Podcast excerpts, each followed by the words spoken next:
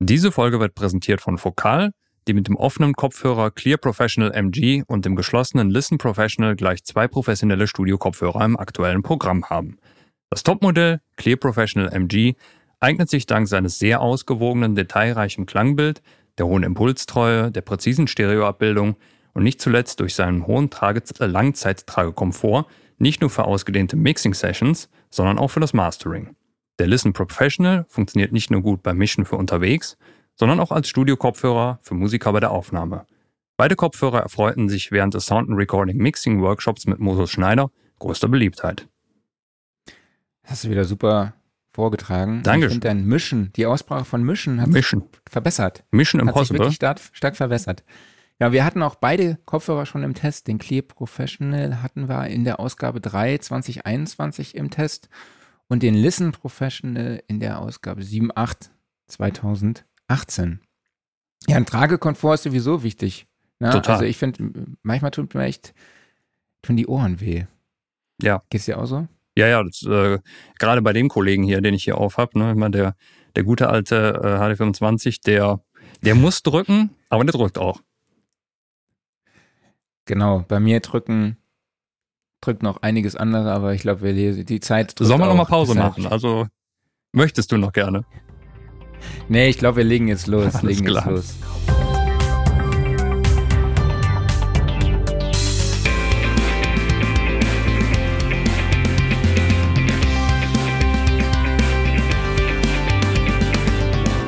Sound and Recording Wochenrückblick Ausgabe 90.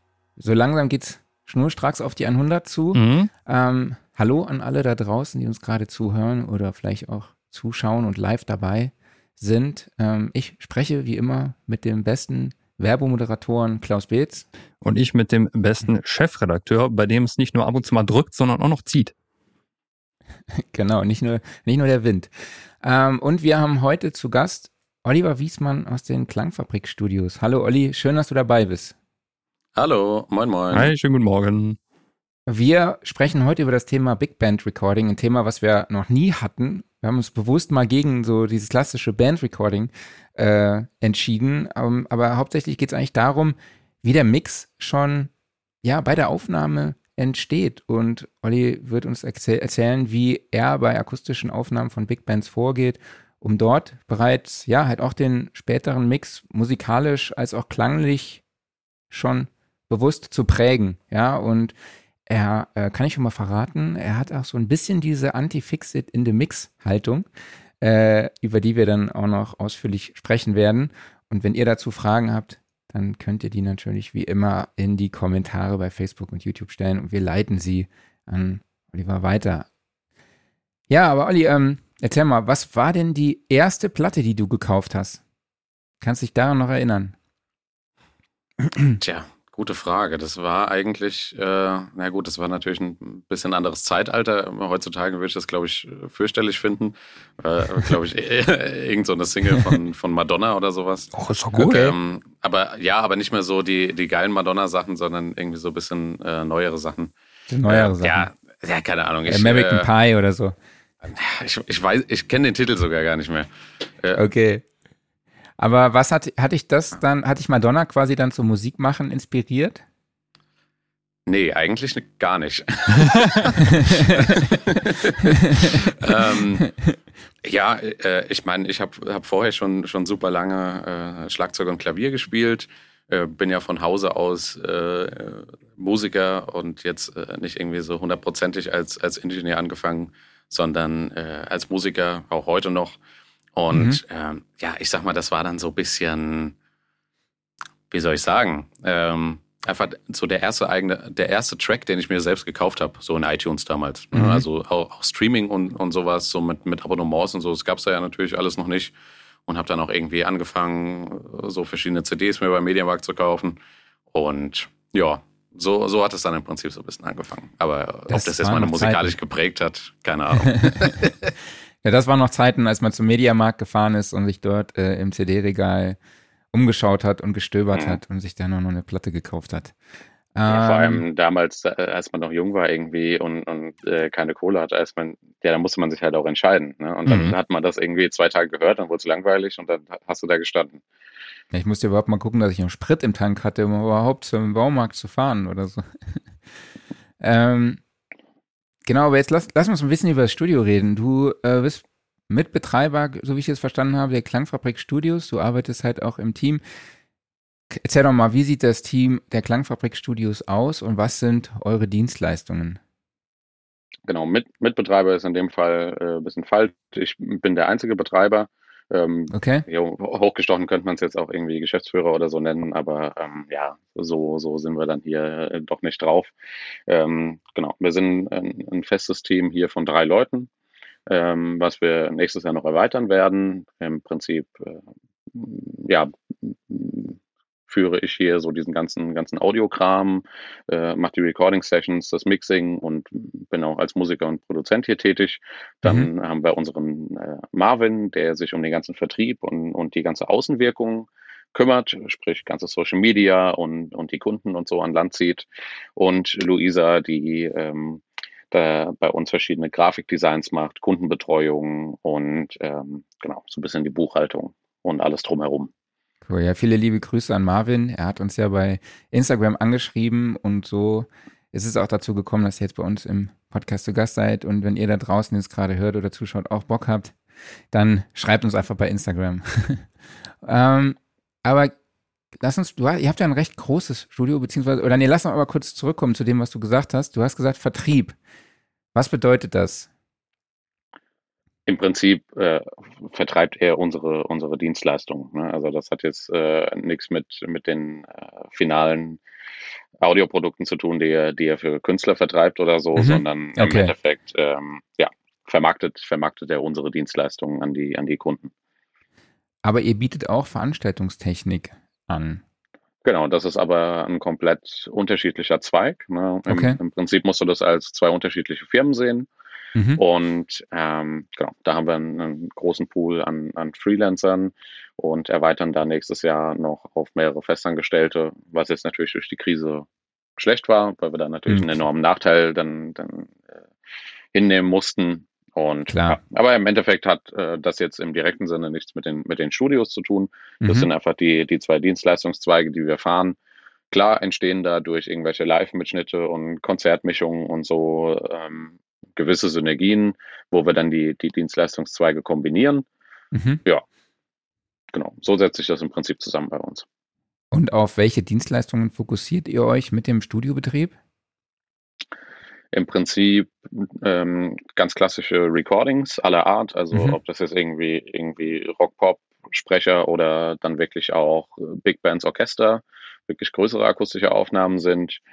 Ähm, dann machen wir Mixing, und natürlich auch ähm, Songwriting und, und Producing. Ja, das ist, okay. ist es im Wesentlichen.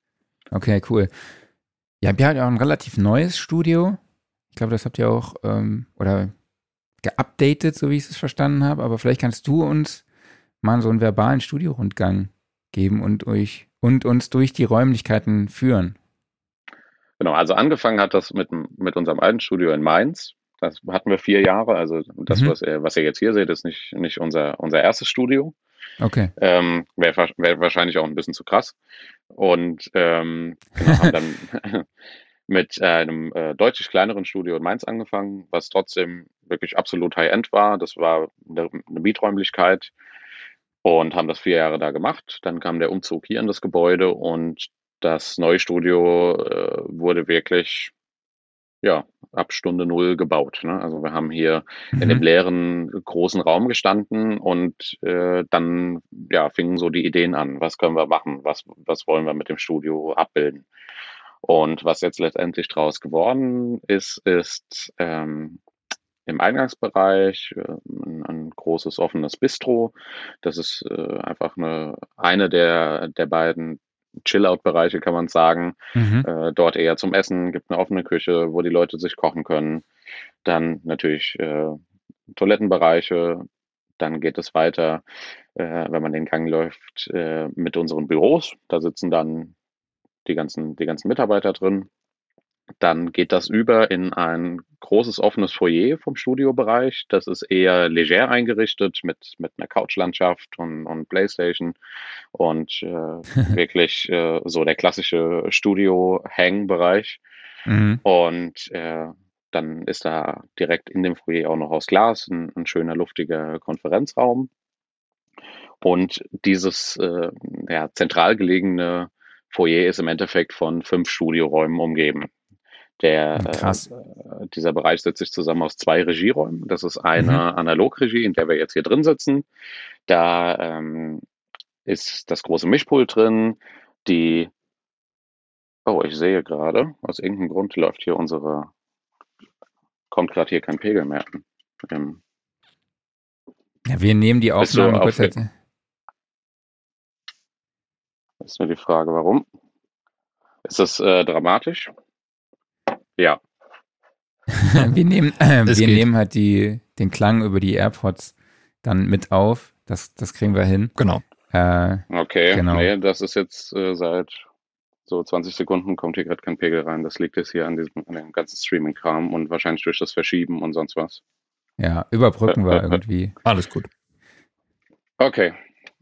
Genau ähm, das, ja, dann, also wir haben hier diese, diese Analogregie mit dem, mit dem Mischpult. Hier werden, wird im Prinzip gemischt und ähm, das, das ganze Live-Recording gemacht.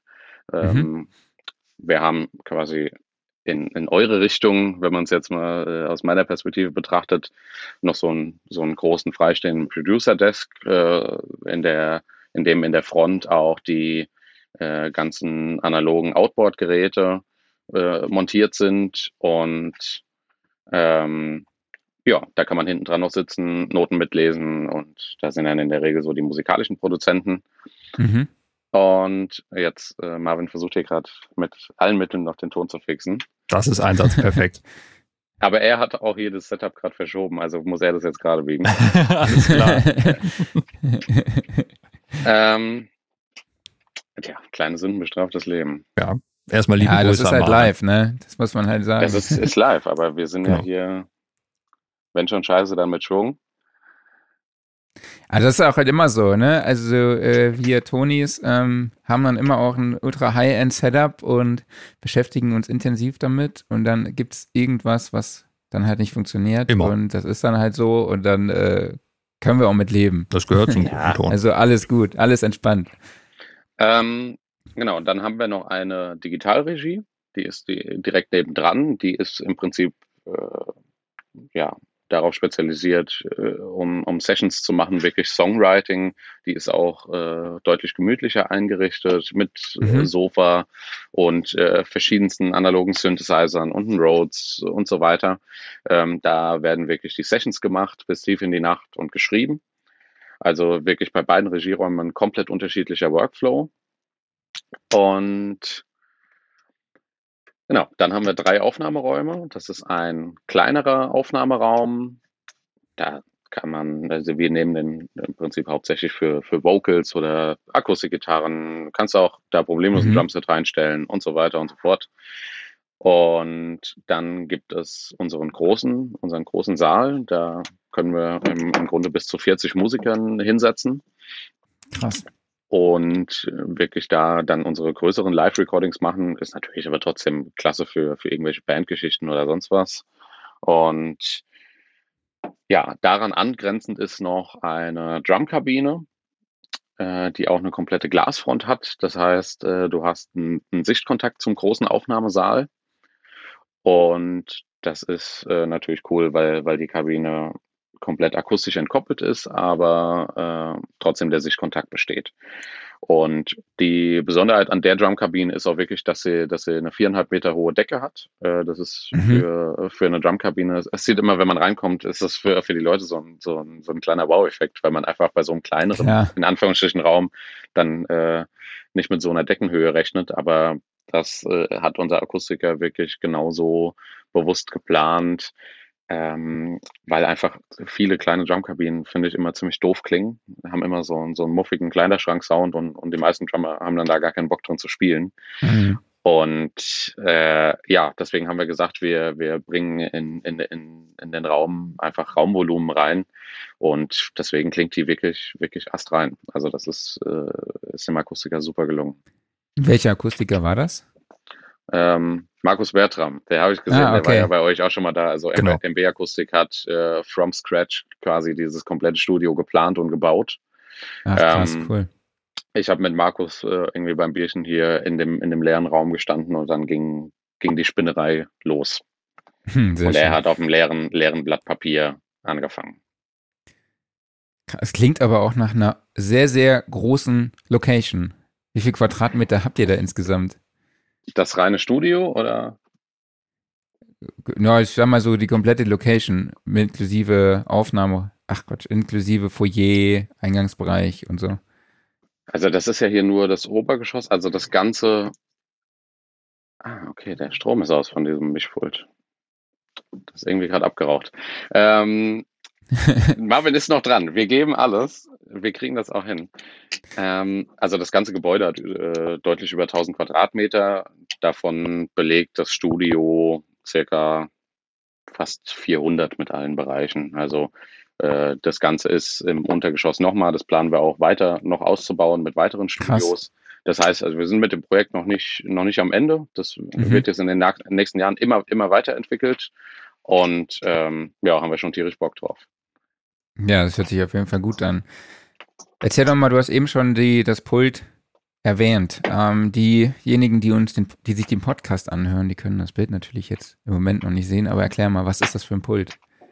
Ja, das ist eine, eine alte 4000er SSL. Jeder kennt es, jeder benutzt die Plugins von, von dem schönen Kanalzug, den wir hier 48 mal haben. Ähm, genau, 48 Kanäle, ähm, Inline-Konsole. Und ja, über den, über den Sound brauche ich da, denke ich, nicht, nicht viel sagen bei dem Teil. Jeder kennt es, jeder liebt es. Wir haben den schönen äh, SSL-Bass-Kompressor natürlich direkt mit an Bord. Ja. Und äh, ja, hat ein bisschen, äh, bisschen Vorgeschichte. Das Pult äh, war im Erstbesitz äh, von, von Brian Adams, der das in Kanada in seinem äh, Privatstudio stehen hatte. Da Sehr ist innen cool. im Rahmen, innen im, ja, innen im Rahmen ist der äh, Auslieferungsaufkleber drin. Und Hammer.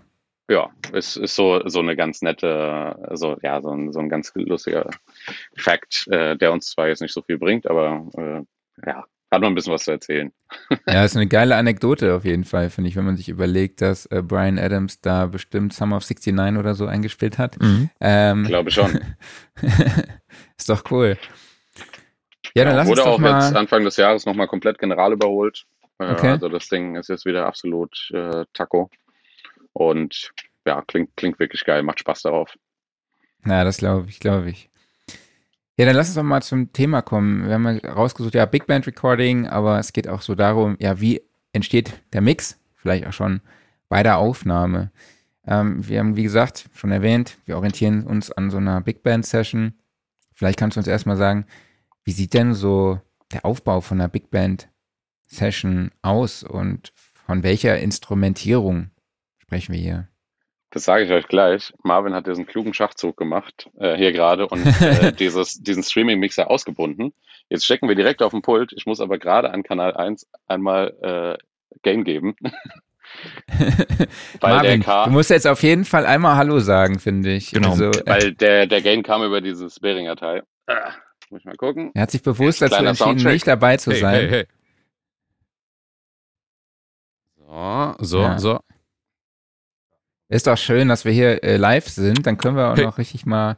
Das sind noch Praxistipps. Genau. Ne? So, ja, das sind halt Praxistipps. Improvisation. Tausend Möglichkeiten, ne? Und Improvisation. Das ist das täglich Brot. genau, aber ihr könnt für diesen, für diesen Zwischenpart könnt ihr jetzt die, den AirPod-Sound dann, dann nehmen, ne? Genau, genau. dann nehmen wir den AirPod-Sound. Saugeil. Und, äh, und jetzt sind wir wieder Jetzt sind wir wieder auf dem SM7. Fantastisch. Und es, äh, gut, die Aufnahme ist sogar die ganze Zeit durchgelaufen. Das heißt, äh, ihr müsst äh, jetzt nicht mal irgendwas rücken. Perfekt. Ah, cool. Perfekt. Ja. Sehr gut. Einmal mit Profis. Genau. also kommen okay. wir zur, äh, yes. genau, zur Instrumentierung von so einer Big Band Session und wie, wie ist die bei euch dann im Studio aufgebaut? Wie kann man sich das vorstellen? Genau, wir haben natürlich halt den Fall äh, bei, bei so einer großen Besetzung, ob das jetzt eine Big Band oder, oder ein Orchester ist, ist ja, sagen wir mal, ein sehr, sehr ähnliches Szenario, dass wir einfach am Ende des Tages rund 20 Musiker haben, die, die in der Regel live einspielen. Ähm, genau, die äh, haben ihr festes Setup, die wollen sitzen mhm. wie auf der Bühne oder beziehungsweise mhm. ähnlich und sind es auch meistens vielleicht auch, wenn das ein Stück weit Amateur äh, Big Bands sind oder Orchester, die jetzt nicht tägliche Studioerfahrungen haben, auch überhaupt nicht gewohnt, mit Kopfhörern zu spielen und dass da jetzt mhm. irgendwie Mikrofone noch stehen und so. Das ist dann für die alles so, ein, so eine bisschen ungewohnte Situation. Mhm. Und ja, da gilt es dann aber, diese, diese Besetzung natürlich optimal einzufangen. Ne? Das ist äh, die, die meisten Bandleader haben da einfach äh, den Anspruch, dass, dass das Orchester oder die Big Band einfach möglichst originalgetreu und natürlich auf Band gebracht wird und einfach äh, die Besetzung in ihrer, in ihrer Größe und in ihrer Dynamik einfach bestens zur Geltung kommt. Und das müssen wir halt einfangen. Das heißt, viele, viele Mikrofone, äh, viele Musiker und äh, ja, das muss man dann irgendwie bändigen.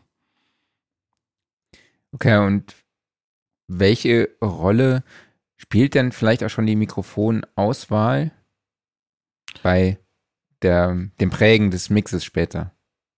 Also meiner Meinung nach äh, mit einer der größten, mhm. weil wir haben hier natürlich halt in den Räumen eine fantastische Akustik. Das äh, mhm. ist natürlich halt irgendwie das, das A und O.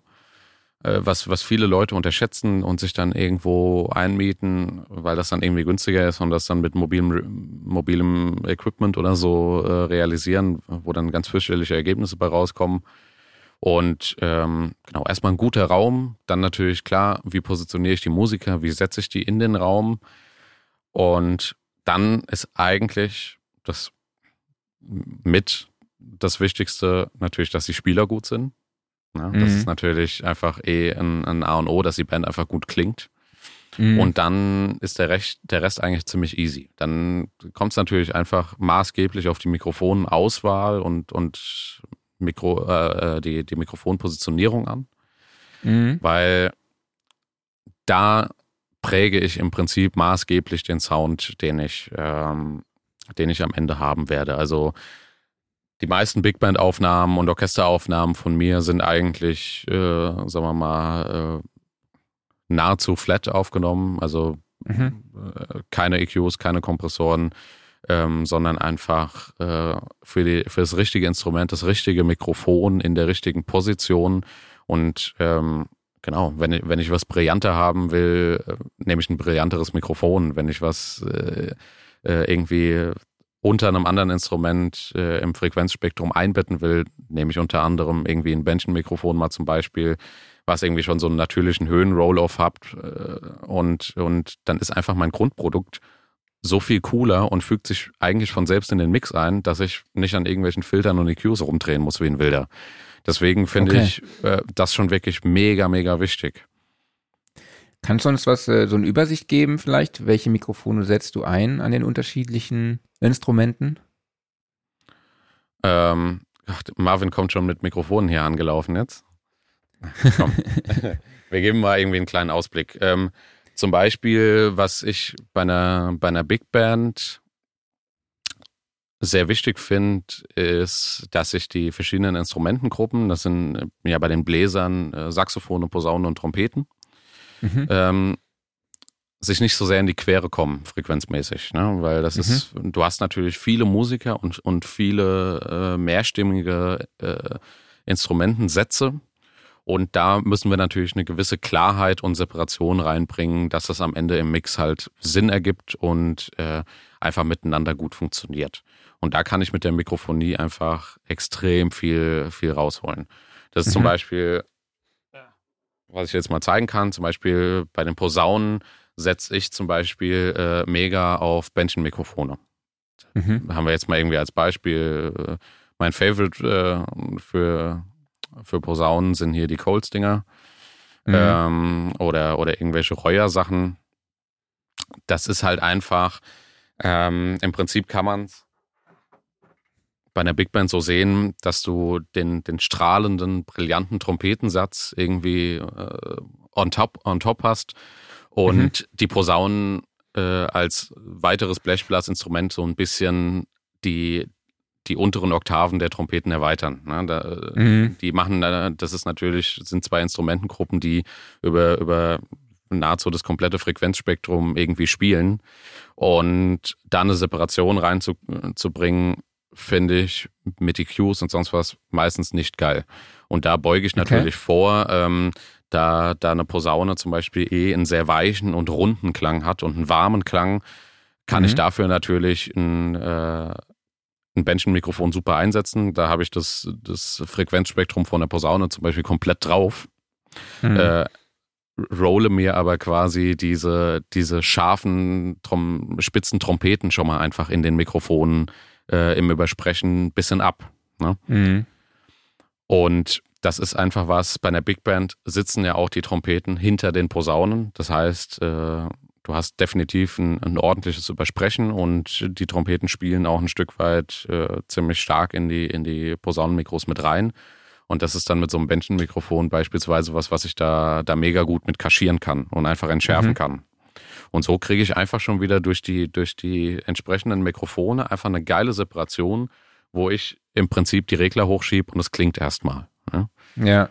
Und ich habe halt keinen einen Filter angefasst. Dann zum Beispiel bei, äh, bei Trompeten nehme ich gern dann äh, brillante Mikrofone, äh, auch gerne Röhrenmikrofone, die einfach noch ein bisschen Wärme mitbringen, weil eine Trompete sehr schnell, sehr nasal, sehr scharf, sehr anstrengend klingt. Mhm. Und äh, das kann ich damit auch so ein bisschen kaschieren. Ähm, generell für Trompeten gerne irgendwie Neumann U67, U87 äh, funktioniert alles, alles super. Und ähm, ja, so habe ich dann zum Beispiel den, den Blechbläsersatz einfach sehr, sehr gut abgebildet. Mit den, mit den warmen Posaunen und den strahlenden, offenen Trompeten. Und ja, das äh, ist dann in der Regel schon mit den richtigen Positionierungen ähm, und den richtigen Richtcharakteristiken. Da ist auch eine Besonderheit, zum Beispiel alle Bläsermikrofone, außer natürlich die Bändchen, äh, fahre ich als Kugeln. Mhm. Ähm, ich will bei den einzelnen Spielern im Endeffekt keine wirkliche Separation haben, weil äh, ja, wenn du, wenn du beim Konzert im Publikum sitzt, hörst du auch die Spieler nicht separiert. Ich, ich will ja die Instrumentensätze hören und ja. das natürliche Blending, was die Musiker durch die Dynamik machen. Mhm. Und äh, das will ich einfach nur möglichst gut gemeinsam einfangen. Ich will, dass gegenseitig die, die Stimmen der Musiker sich übersprechen in die anderen Mikros. Und so bekomme ich am Ende im Mix einfach die, diesen geilen Glue hin, ohne dass ich dann da irgendeine Balance großartig im, im Nachhinein fahren muss. Ne? Also im Endeffekt ja. habe ich wirklich mit vielleicht einem Meter Abstand zum, zum Instrument dann bei vier Trompeten vier, vier Kugelmikros vorne dran stehen, die eigentlich ziemlich auf dem, auf dem identischen Level gefahren sind und, und ja, den Rest machen die Musiker. Ne? Okay, und wie sieht deine Mikrofonierung beispielsweise an einem Drumset dann aus?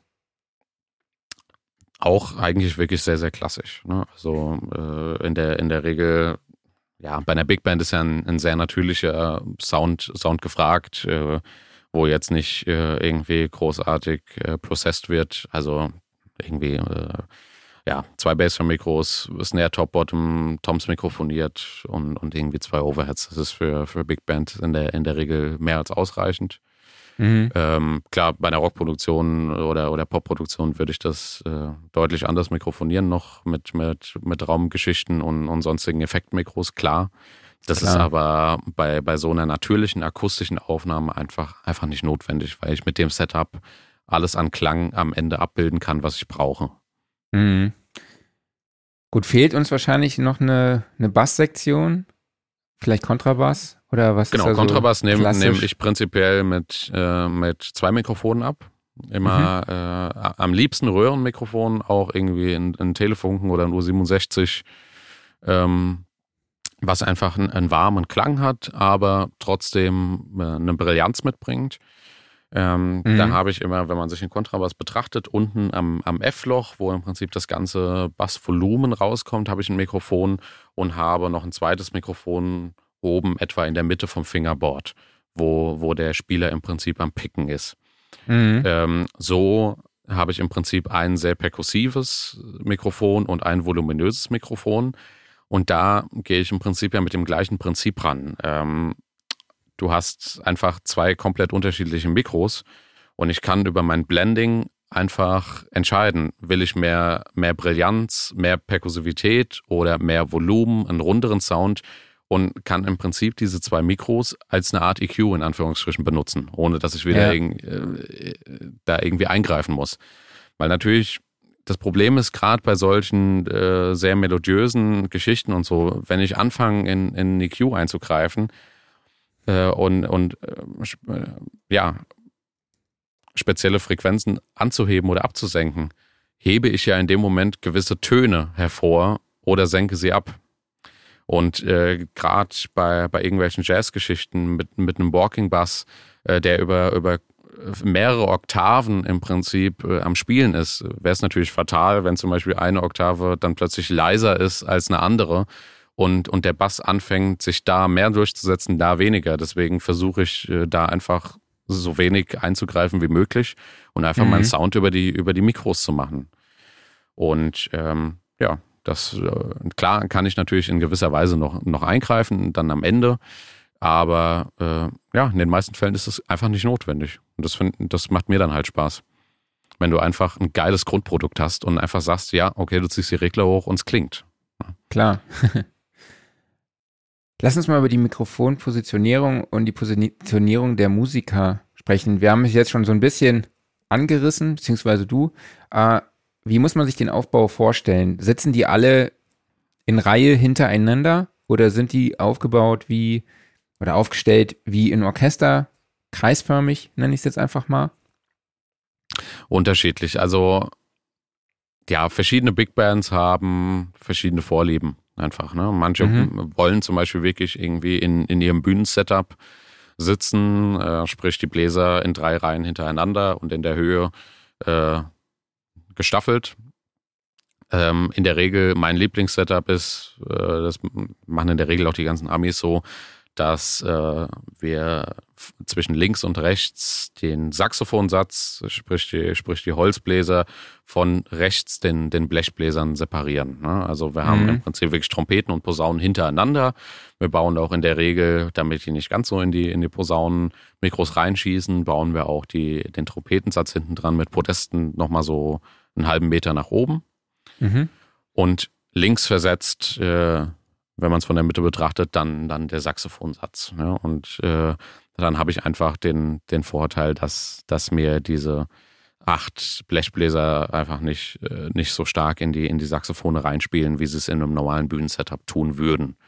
Dann mhm. irgendwo im Raum haben wir dann meistens noch Kontrabass und, und äh, den Flügel positioniert und in der Drumkabine dann halt die Drums. Ne? Ja. hält uns natürlich die ganzen Bläsermikros schön sauber und wir können dann schön groß und offen mit, mit Raummikrofonien arbeiten. Das ist auch bei, bei unserem Big Band Sound wirklich maßgeblich.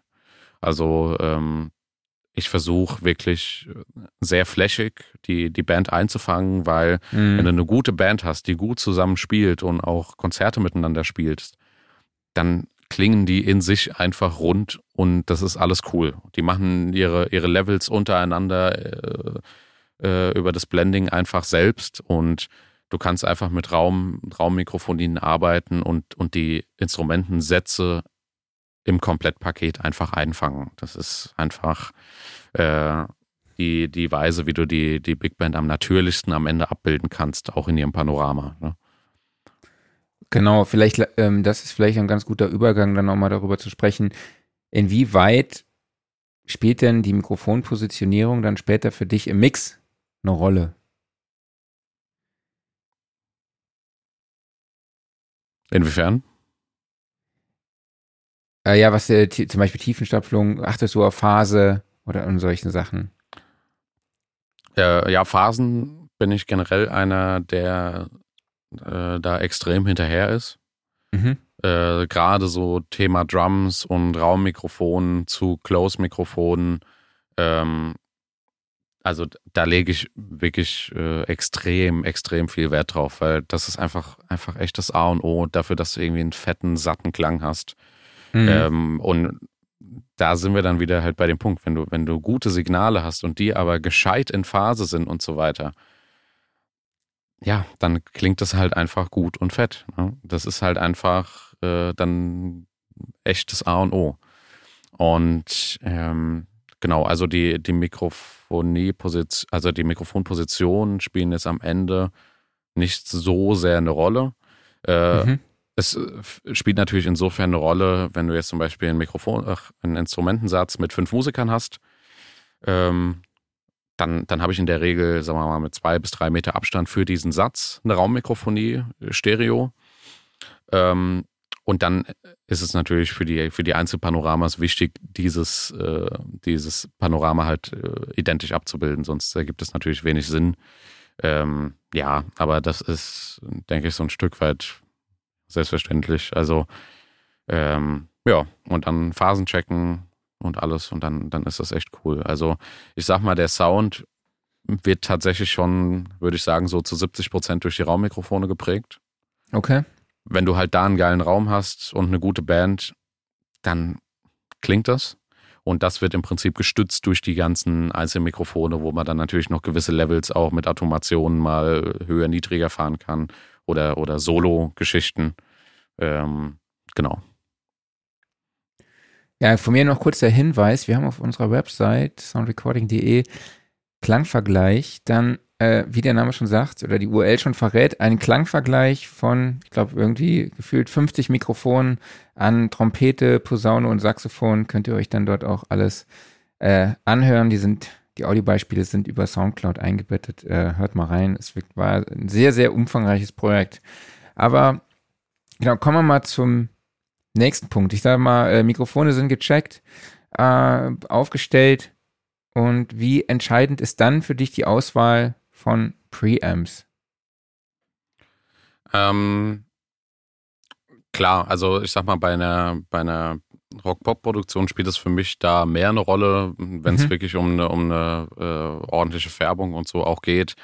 Ähm, Big Band oder so natürliche Aufnahmen laufen bei uns komplett übers Pult. Ich meine, das Klar. sind natürlich sind halt, sind halt aber auch natürlich super Preamps. Da benutzen wir gar nichts externes. Mhm. Ähm, ja, ähm, die SSL-Preamps sind natürlich halt einfach glasklar und äh, bilden einfach das, was da reinkommt, äh, super ab. Klar, du kannst sie auch äh, super musikalisch überfahren auch. Äh, mhm. Ist cool, wäre jetzt aber bei so einer Produktion einfach fehl am Platze. Da will ich einfach das Signal, was da reinkommt, dann auch so, so im, im Protus abbilden. Ja. Wie gehst du da mit dem Input-Level beispielsweise um? Ich meine, so eine Big Band Recording kann ja auch einen sehr großen Dynamikumfang haben.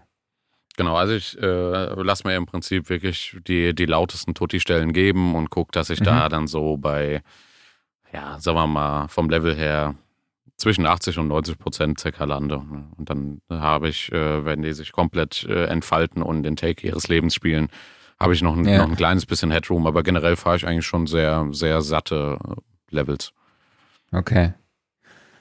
Und wie setzt du denn Klangbearbeitung schon bei der Aufnahme ein? Also wie setzt du EQing ein oder bearbeitest du, du dann auch schon die Dynamik? Ähm, bei Orchester und Big Bands gar nicht. Da mhm. geht äh, wirklich bei mir alles flat rein. Das Einzige, was ich hier zum, zum Abhören verwende, äh, ist Hall. Oder, mhm. äh, oder beim Drums äh, irgendein Raum, äh, damit, damit du schon, sagen wir mal, ein bisschen fertigeres Klangbild hast. Aber im Endeffekt klingt das dann wirklich schon, schon super. Ne? Also ähm, mhm. vielleicht habe ich äh, noch, noch ein bisschen äh, Bass-Compression drauf, um das alles so, so ein bisschen zusammenzukleben, äh, dass es einfach hier ein bisschen mehr Spaß äh, macht zum Hören ja. und schon ein bisschen fertiger klingt. Aber im Grunde gehen solche Aufnahmen flat ins System und bleiben danach auch relativ flat. Mhm. Muss man, muss man, muss man tatsächlich sagen, weil einfach das Grundprodukt super klingt. Klar, wird noch so ein bisschen Shaping findet definitiv statt. Was noch ganz viel in der Nachbearbeitung kommt, ist, äh, sind Lautstärken, Automationen. Äh, das, das wird schon viel gefahren und natürlich auch hier und da ein bisschen Kompression. Aber so exzessives EQing und so null. Also, ne, findet nicht, nicht statt.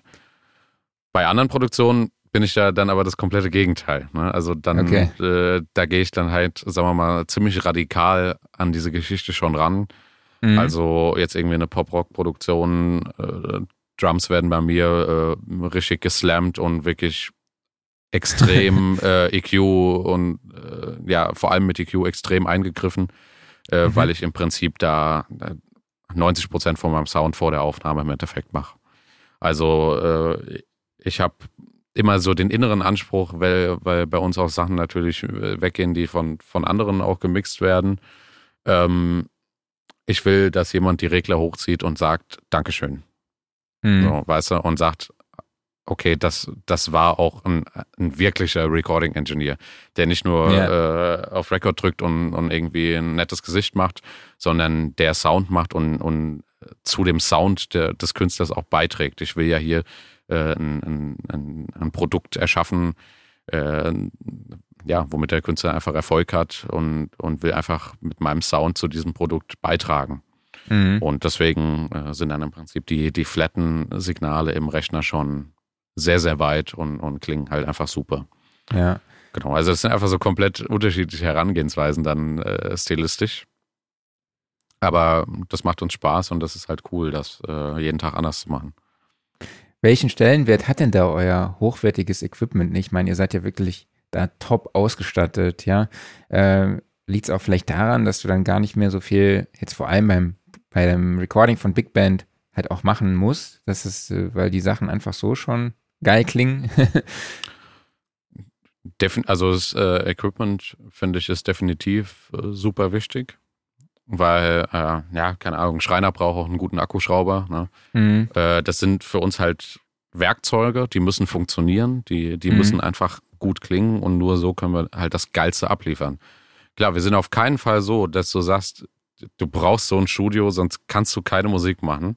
Ja, äh, in keinster Weise, also so sind wir da nicht. Das finde ich auch äh, scheiße, so diese Herangehensweise. Ähm, aber klar, irgendwo sind natürlich dann im Homestudio und so einfach Grenzen erreicht. Und ähm, wenn du halt am Ende die 1000% Qualität haben willst und das wollen wir und das wollen unsere Kunden, dann äh, bist du natürlich halt auf das äh, absolute High-End-Equipment dann irgendwann angewiesen. Und mhm. da ist es natürlich so, wenn du, wenn du ein geiles Pult hast mit geilen Preamps und einfach ein, altes analoges Pult hast, was einfach auch Sound macht und nicht irgendwie ein Standard-Interface-Input, ähm, und, und ein geiles oder ja, sagen wir mal, ein geiles Mikrofon wäre falsch gesagt, sondern das richtige Mikrofon. Weil mhm. auch wir haben an der Snare dann irgendwie ein SM57 für 90 Euro. Also es, der Preis sagt ja in dem Moment überhaupt nichts aus. Äh, du brauchst einfach das richtige Mikrofon für den richtigen Zweck. Und dann ist, hast du, ist dein Grundprodukt halt einfach schon, schon spitze. Ne? Und du musst nichts gerade biegen, damit das dann irgendwie cool klingt. Mhm. Und äh, wenn das Grundprodukt, äh, je besser das ist, desto, desto besser ist natürlich dann, dann, dann Endresultat, ist vollkommen klar. Ja. Wenn wir jetzt mal kurz zum Vergleich bei einer Pop-Produktion, Pop-Rock-Produktion gehen, ähm, wie setzt du denn da Effekte ein? Nimmst du dann auch Effekte schon direkt mit auf, was beim, ja, beim Big Band Recording wahrscheinlich eher weniger vorkommt, würde ich jetzt mal schätzen. Ähm, ich nehme meistens beim Big Band, Big Band Recording die, die äh, Effect Returns mit auf. Ähm, hat einfach den Grund, irgendwie, wenn, äh, wenn ich danach das, das Pult resette, im Endeffekt irgendwie fürs nächste Projekt. Und ähm, ja, am nächsten Tag dann der Bandleader sagt, okay, wir haben hier von jedem, von jedem Song am Ende irgendwie fünf Takes ich will mhm. das jetzt den Musikern schicken, dem Saxophonisten, dem Trompeter, dass die alle ihre, ihre Soli auswählen, welcher Take ihnen da am besten gefallen hat. Dann habe ich den Vorteil, dadurch, dass ich mit meinen Input-Levels im Prinzip schon das gesamte Leveling mache, wenn ich im Pro Tools eine Session habe, wo alle Regler auf Null sind, inklusive Hull Returns, habe ich genau das Klangbild, was ich hier gehört habe. Mhm. Also im Endeffekt sind meine ganzen äh, Rückwege auf dem Pult, über die ich abhöre, alle auf Null. Und äh, alle Kanäle flat und über die Inputs fahre ich im, im Prinzip dann, dann, dann meine Levels. ja, hat dann einfach den Vorteil, wenn das Pult auf, auf Null wieder gesetzt ist, äh, dass ich schnell einfach Sachen rausbouncen kann und das dann äh, super klingt. Ne? Und genau so, wie wir es aufgenommen haben. Also deswegen, okay. da nehme ich definitiv die Effekte auf, aber das hat einfach nur so diesen, diesen Workflow-Grund, aber ja. nicht, weil ich, also für, für den Mix fliegen die dann raus ne, oder werden gemutet. Ja. Ist vollkommen klar. Ähm, ja, Pop-Rock-Produktion, es kommt halt drauf an, äh, im Grunde nein, außer es sind wirklich spezielle Effektgeschichten, bei, bei denen ein Sound wirklich irgendwie von seinem Effekt lebt oder, oder wirklich stark äh, verfremdet wird, dann definitiv. Mhm. Dann, dann sehe ich das in diesem, in diesem Moment in Anführungsstrichen als Instrument. Ne? Und nicht als, als Effekt, der auf einem Instrument drauf liegt. Aber ansonsten äh, geht das alles, alles trocken in den Rechner. Okay. Und mischst du denn dann auch nachher am Schluss selber oder gibst du ja. das weiter? Ja, mischen tue ich selbst. Ähm, mhm. Mastering mache ich nicht selbst. Das, äh, da arbeite ich äh, seit Jahren äh, sehr, sehr eng und zufrieden aus Berlin mit Andreas Balaskas zusammen vom Masterlab. Mhm. Ja, ähm, viele Grüße. Ja, der, mit dem habe ich heute auch wieder noch äh, sieben Titel vor mir. Ähm, ja, sag's mir schönen Gruß. Mache ich gerne. Ähm, genau, mit dem arbeite ich da äh, sehr, sehr gerne und sehr lang schon zusammen. Also der mastert eigentlich ausnahmslos alles, was von mir rausgeht an Mixes. Und ähm, bis auf irgendwelche Geschichten, wenn die Leute jetzt wirklich da ihren, ihren eigenen Typ haben wollen oder müssen mhm. oder whatever, keine Ahnung, dann natürlich nicht. Aber ja, also das Mastering mache ich nicht selbst, mixen schon. Okay, und was sind für dich denn so Faktoren, die du schon bei der Aufnahme eben beachtest und dir dann eben im Mixing-Prozess äh, Prozess, ähm, ja, weiterhelfen oder die vielleicht auch dann die Arbeit erleichtern? Was kann man da falsch und was kann man besonders richtig machen? Ähm, klar, falsch kann man insofern was machen, wenn man es natürlich mit verschiedenen Sachen immer ein Stück weit zu sehr übertreibt äh, mhm. und das dann einfach nicht mehr rückgängig machen kann. Das ist vollkommen klar dann, dann hast du in dem Moment halt irgendwie reingeschissen. Aber ähm, im Prinzip stelle ich mir am Ende schon mein Final, beziehungsweise bei der Aufnahme schon mein finales Produkt vor. Mhm. Und sage, äh, wie will ich das haben, wie soll das klingen, welchen, welchen Charakter soll das überhaupt haben? Soll das jetzt irgendwie so äh, so eine trockene 80s Disco-Nummer werden oder wollen wir jetzt hier die großen offenen Phil Collins Drums haben? Ne? Das ist natürlich halt maßgeblicher dann auch wieder, wie mikrofoniere ich, welchen Raum von unseren drei Aufnahmeräumen wähle ich und so weiter und so fort. Ne? Das trägt natürlich dann maßgeblich dazu, dazu bei. Aber ich sag mal, Standard-EQings und, und gesunde Kompressionen, ich weiß ja, dass ich, was ich am Ende machen werde. Ne? Und dann mhm. kann ich es halt auch vorher einfach machen und habe dann einfach eine Rohspur im, im Pro Tools ohne ein Plugin drauf oder sonst was, wo ich sage, okay, das klingt. Ne? Und dann kannst du natürlich äh, an das ganze Feintuning gehen. Also es ist jetzt äh, nicht so, dass ich sage, im Mix mix ich nicht mehr, ne? also in, in, in keinster Weise. Aber ich will halt einfach Regler auf Null schieben und es ist einfach ein, ein geiles Grundprodukt. Da stehe ich einfach ja. drauf. Und da, das ist halt manchmal, wenn, wenn ich andere Sachen zum Mischen bekomme, wo Leute halt gar nicht so arbeiten und du hast dann da, kriegst dann da eine Session an, wo du sagst, Alter, äh, der, der, klingt, der klingt jetzt irgendwie gar nichts und du, du durchforstet, durchforstest dich dann durch, durch hundere, hunderte Spuren von irgendwelchen Riesensessions und fängst da an, erstmal irgendwas draus zu machen. Äh, das äh, ja, ist dann meistens nicht so inspirierend. Und der, beziehungsweise mhm. ich, es ist auch dann schwer zu erahnen, so, was, was wollen die jetzt damit sagen? Wo, wo wollen die hin damit? Ne? Und da ist es natürlich cool, wenn ein gewisser Sound schon und, und ein gewisser Vibe eingebaut ist in die Sounds und du sagst, ah, okay, geil, okay, und das bringen wir jetzt nur noch aufs nächste Level und dann ist das cool. Und bei der Aufnahme, das ist ja, es tut ja nicht weh und es ist auch kein Mehraufwand, Signale noch zu EQen oder mal ein anderes Mikrofon auszutesten, wo man sagt, ey, ohne ein EQ fügt sich dieses Mikrofon einfach schon viel geiler in den Mix ein als ein anderes Mikrofon. Das ist ja was, was man bei eurem Mikrofoncheck äh, mal definitiv halt auch sich mal anhören kann, wie mhm. viel mhm. Mikrofone wirklich ausmachen. Und ähm, wie oft du dir tatsächlich irgendwelche EQings und so dadurch sparst. Und äh, ja, dann mache ich das einfach vorher, weil desto schneller geht ja am Ende der Mix.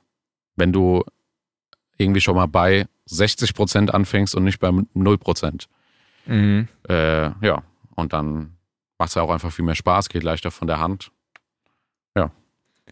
Ja, ich glaube, das ist, das zeigt auch, dass es einfach auch ein größeres, einen größeren Mikrofonfundus braucht, um jetzt wirklich halt äh, akustische Aufnahmen von größeren Besetzungen eben zu machen. Es reicht halt nicht, äh, oder es kann natürlich auch reichen, wenn man zwei Mikrofone aufstellt äh, an Drumkit oder so, ja, oder vielleicht auch von einer Bläsertruppe, aber es gilt dann doch schon noch, ja, eine Auswahl eben zu haben, ne, weil jeder halt auch anders spielt, jedes Instrument klingt dann auch vielleicht äh, anders, die eine Posaune klingt vielleicht so, die andere hat vielleicht diesen Klangcharakter, ne, deshalb Klar. Ist vielleicht auch da dieser, äh, ja, dieses Self-Producing oder Home Studio diese, diese Philosophien vielleicht da auch gar nicht so richtig an dieser Stelle und dann sollte man doch vielleicht investieren.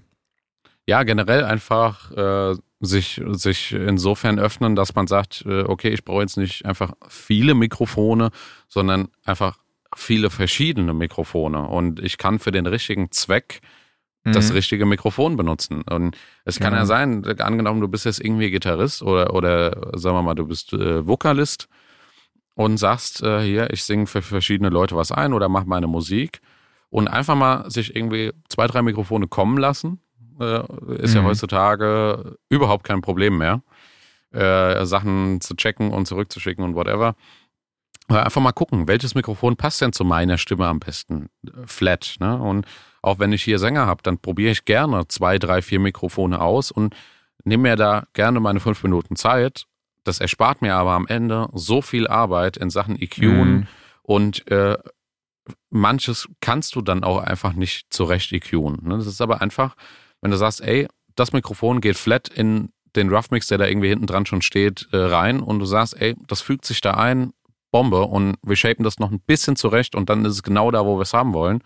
Oder du hast ein anderes Mikrofon, wo du sagst, ey, du drehst wie ein Wilder, aber irgendwie tut's nicht. Ne? Ja. Und da lohnt sich halt einfach, entweder, wenn man Dienstleister ist und verschiedene Leute da hat, einfach zumindest mal, wir reden jetzt nicht immer direkt von 20, 30 Mikrofonen, sondern vielleicht von zwei, drei, mhm. einfach mal da zu haben, zu testen, zu hören, zu vergleichen, Vorteile, Nachteile.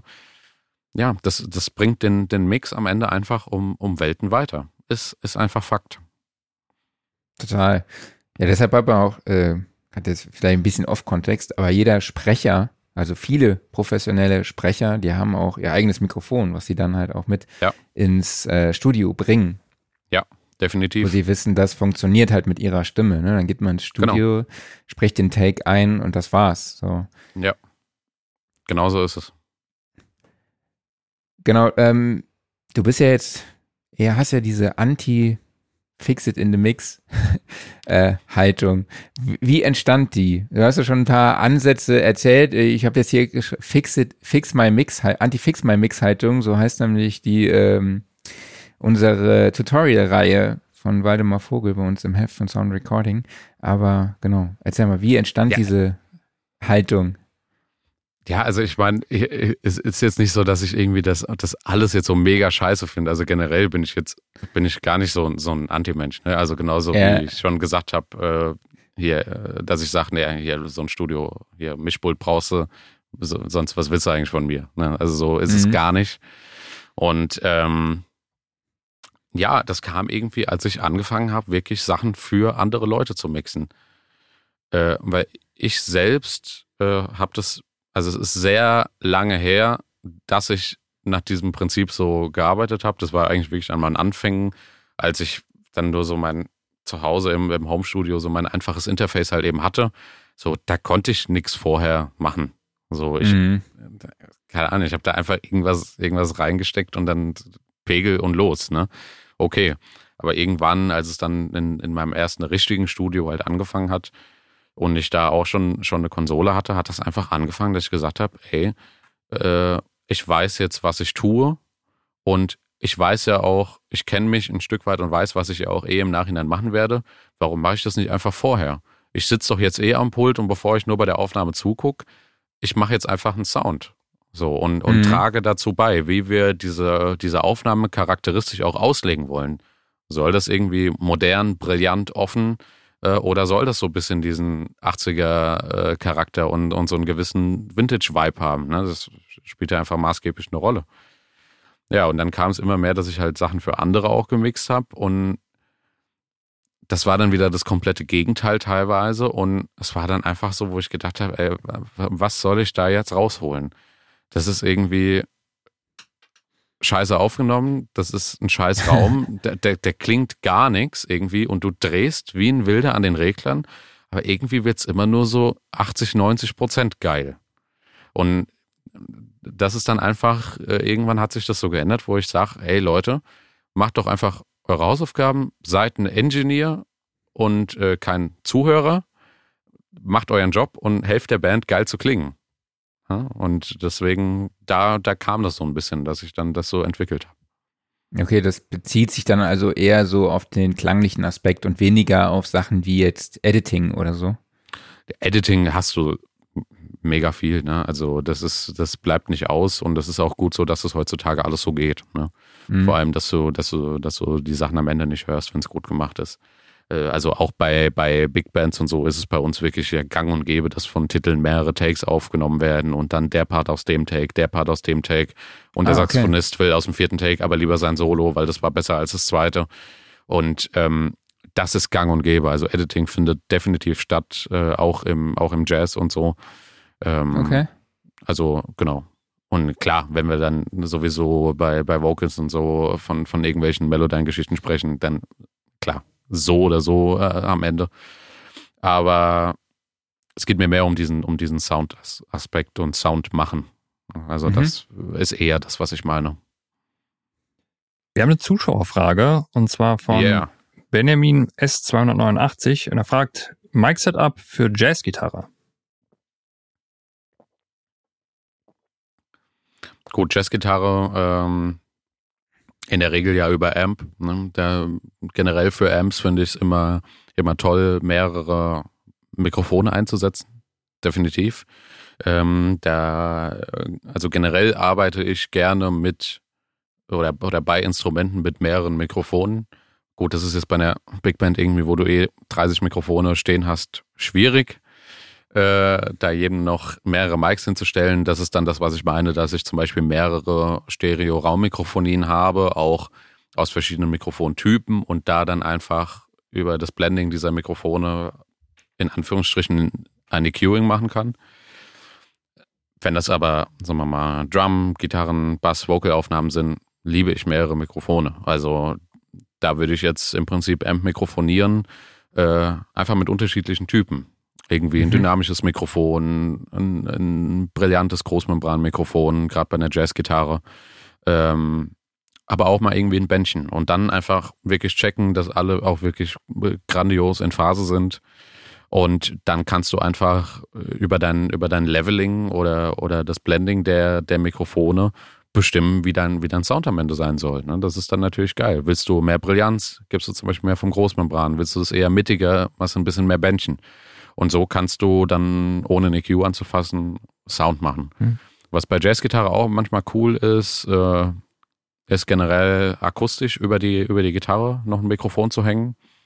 Irgendwie auch äh, ein, ein, ein Großmembran-Kondensator, ähm, weil du ja oft äh, halbakustische Gitarren hast, äh, irgendwie, äh, ja, irgendeine, irgendeine ES oder, oder sonstige Geschichten.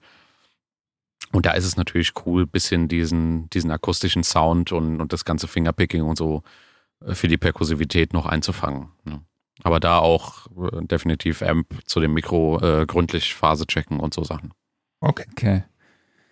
Eine Freundin von mir, die fragt mich ständig, Marc, was für ein Mikrofon brauche ich denn für eine Geige? Hast du einen Tipp? Ähm, für Geige, Röhrenmikros ganz, ganz toll, ne? weil das Problem ist, du hast natürlich ein sehr brillantes, äh, sehr durchsetzungsfähiges Instrument und das braucht einfach eine gewisse Wärme. äh, mhm. damit, damit, es insgesamt rund, rund, ist und nicht zu anstrengend wird. Weil mhm. so diese ganzen nasalen Frequenzen sind bei einer Geige doch, die, die können dir sehr einmal durch den Kopf fahren, wenn du das lauter hörst. Und ähm, ja, irgendwas Offenes, irgendwie ein Telefon, ein Neumann oder Hersteller ist eigentlich scheißegal. Ähm, ähm, ja, genau, was eine, was eine schöne Brillanz mitbringt, aber auch untenrum eine gewisse Wärme und dass man sich da auch einfach unter Umständen wieder eine EQ spart. Okay, cool. Danke dir für den Tipp. Werde ich weiterleiten. Ähm, Klaus, willst du weitermachen mit den Typfragen und dann können wir das Thema Band Record, äh, Big Band Recording jetzt erstmal mal abschließen. Mach mal so. So, wir haben unsere allseits beliebten Typfragen. Ich stelle dir zwei Antwortmöglichkeiten zur Auswahl und du musst dich für eine von beiden entscheiden. Jawohl. Mac oder PC? Mac. Analog oder digital? Beides. Dann die allseits beliebte Frage, die natürlich dafür sorgt, dass auch äh, das Jazz-Trio wie eine Big Band klingt. Kommt der EQ vor oder hinter den Kompressor? Vor. 44,1 Kilohertz oder 48 Kilohertz? 48. Und U47 oder U87? Beides. Das kam aber alles ziemlich wie aus der Pistole geschossen. Also da hat man ja, schon andere ich Gäste. Schon, ich wollte schon auch gerade sagen, vielen lieben Dank, Oliver, dass du so kurz und prägnant gea äh, geantwortet hast. Das ist auch eigentlich das Ziel dieser Sache. Aber alle anderen, die schweifen immer aus und philosophieren dann noch Stunden. Und ich denke mir so, guck doch mal auf die Uhr. Ja, ich habe gedacht, äh, da kommt jetzt noch mehr, weißt du? Nee, das war es. Ich habe extra gesagt, äh, wir machen maximal fünf. Aber das habe ich ja, extra dazu so geschrieben. Das ist so eine Rubrik, wo man sich immer gut fighten kann. Ja, total, total. Und Klaus, an dich nochmal die Frage, machst du dir eigentlich da vorher Gedanken äh, und machst dir die Notizen, welche Metapher du da bringst bei deiner Frage oder wie, wie läuft das? Das entsteht einfach so im Laufe der Sendung. Das entsteht, okay. Und wow. dann machst du, schreibst du dir das auf oder? Nee, nee, ähm, das äh, brennt sich dann ein. Merkst du mir. Okay. Dann kommen Sehr wir cool. noch, noch zur nächsten äh, Kategorie, die heißt das Geständnis. Was nutzt du oder machst du in der Musikproduktion, was dir vielleicht peinlich ist oder was vielleicht eigentlich auch gar keiner wissen sollte? Oder vielleicht hast du irgendwie so ein, so ein Super-Hack beim Recording. Overheads Phase drehen. Okay. Das ist für dich so, das, ich glaube, das machen tatsächlich wenige. Ne? Also wir das machen, machen viel zu wenige und das ist der, der, wichtigste Punkt, Punkt beim Drumset. Und alle Drummer kommen hier in die Regie und sagen, oh, wie fett klingt denn meine Snare? Was hast du denn da EQ'd? Was hast du denn gemacht? Und ich sage, ja, nix. Das ist flat, weißt du? Und die sagen, oh, das ja. klingt, als wäre die einen Meter tief. Ja, das ist, äh, war ein Riesenthema bei Waldemar Vogels äh, Online-Masterclass zum Thema Drummixing. Ich glaube, die erste halbe Stunde ging es nur um Phase. Und ja. äh, da kam halt erstmal raus, wie viel, wie wenig Leute davon Plan haben und wie wenig die, die, die äh, Leute auch damit beschäftigen. Also das fand ich schon. Ja, du hörst es halt sehr, auch. Krass. Das Ding ist, gerade Overhead-Phasen zur Snare, das sind einfach Mikrofone, die sind, die sind so super weit voneinander entfernt. Mhm. Das geht in 95% der Fälle schief. Manchmal ja. erwischst du es, dass, dass es passt äh, von, den, von den Wellenlängen. Aber, ähm, oder auch Raummikrofone, auch mega, mega, mega krass. Ähm, klar, so Sachen wie Snare Top Bottom oder so, das müssen wir, denke ich mal, hier in, in dem Talk hier niemandem mehr erklären, so bei den Leuten, die euch zuschauen. Das sind natürlich so, so Standardgeschichten, klar, das muss sein. Ähm, aber gerade Overheads und ich höre so viele Live-Konzerte und Live-Mitschnitte und so, wo du weißt, ey, das wird halt von Live-Engineers gemacht. Mhm. Und du hörst an der Snare schon, da, das ist out of face. So, du hörst es und denkst, ey, die, die Snare klingt gerade einfach scheiße und ich weiß ganz genau warum. und das sind einfach so Sachen, die halt auch zum Beispiel Live-Techniker gar nicht beachten. So Phasen, das ist sowas, das existiert für die nicht. So, außer vielleicht bei einem, bei einem Bottom-Snare-Mic. Ne? Das war es dann aber auch so mehr oder weniger. Und ähm, ja, ey, checken, checken, checken. Das ist einfach, die Leute haben hier manchmal so Wow-Effekte. Irgendwie wirklich mhm. Leute, die seit 10, 15 Jahren Profimusiker sind und die sagen, so geil hat mein Set in einem Studio noch nie geklungen und ich habe halt keinen einen EQ an und nix und die sagen, was, was machst du zum Teufel? Und das ist einfach, einfach Hausaufgaben machen, das ist einfach das A und O. Absolut. Okay, dann kommen wir zum Referenztrack. Klaus, kannst du anmoderieren? Ich muss mal kurz einen Schluck aus der Pulle nehmen. Na dann äh, gönn dir mal ein. Wir haben unsere allseits beliebte äh, Spotify-Playlist und da packen wir jede Woche jeder einen neuen Track drauf. Es ist eine Art Referenztrack, wobei es, ähm, es muss jetzt nicht der perfekt gemixte Track sein. Er kann auch einfach interessant vom Sounddesign sein oder sonst auf irgendeine andere Art und Weise spannend. Es ist egal welches Genre, es ist egal welches Jahrzehnt. Oliver, hast du da irgendwas Interessantes? Ja. Ähm, was ich mega geil finde aus Engineer-Seite ist von Cody Fry Better. Das sagt mir gar nichts. Ein Was Song, ist das? Äh, das ist ein, ein Sänger und, und Pianist. Und das ist ein Song, der ist tatsächlich auch wirklich live eingespielt äh, in einem Studio in Amerika mit großer Liveband. Und Okay. dieser Mix ist so dermaßen geil.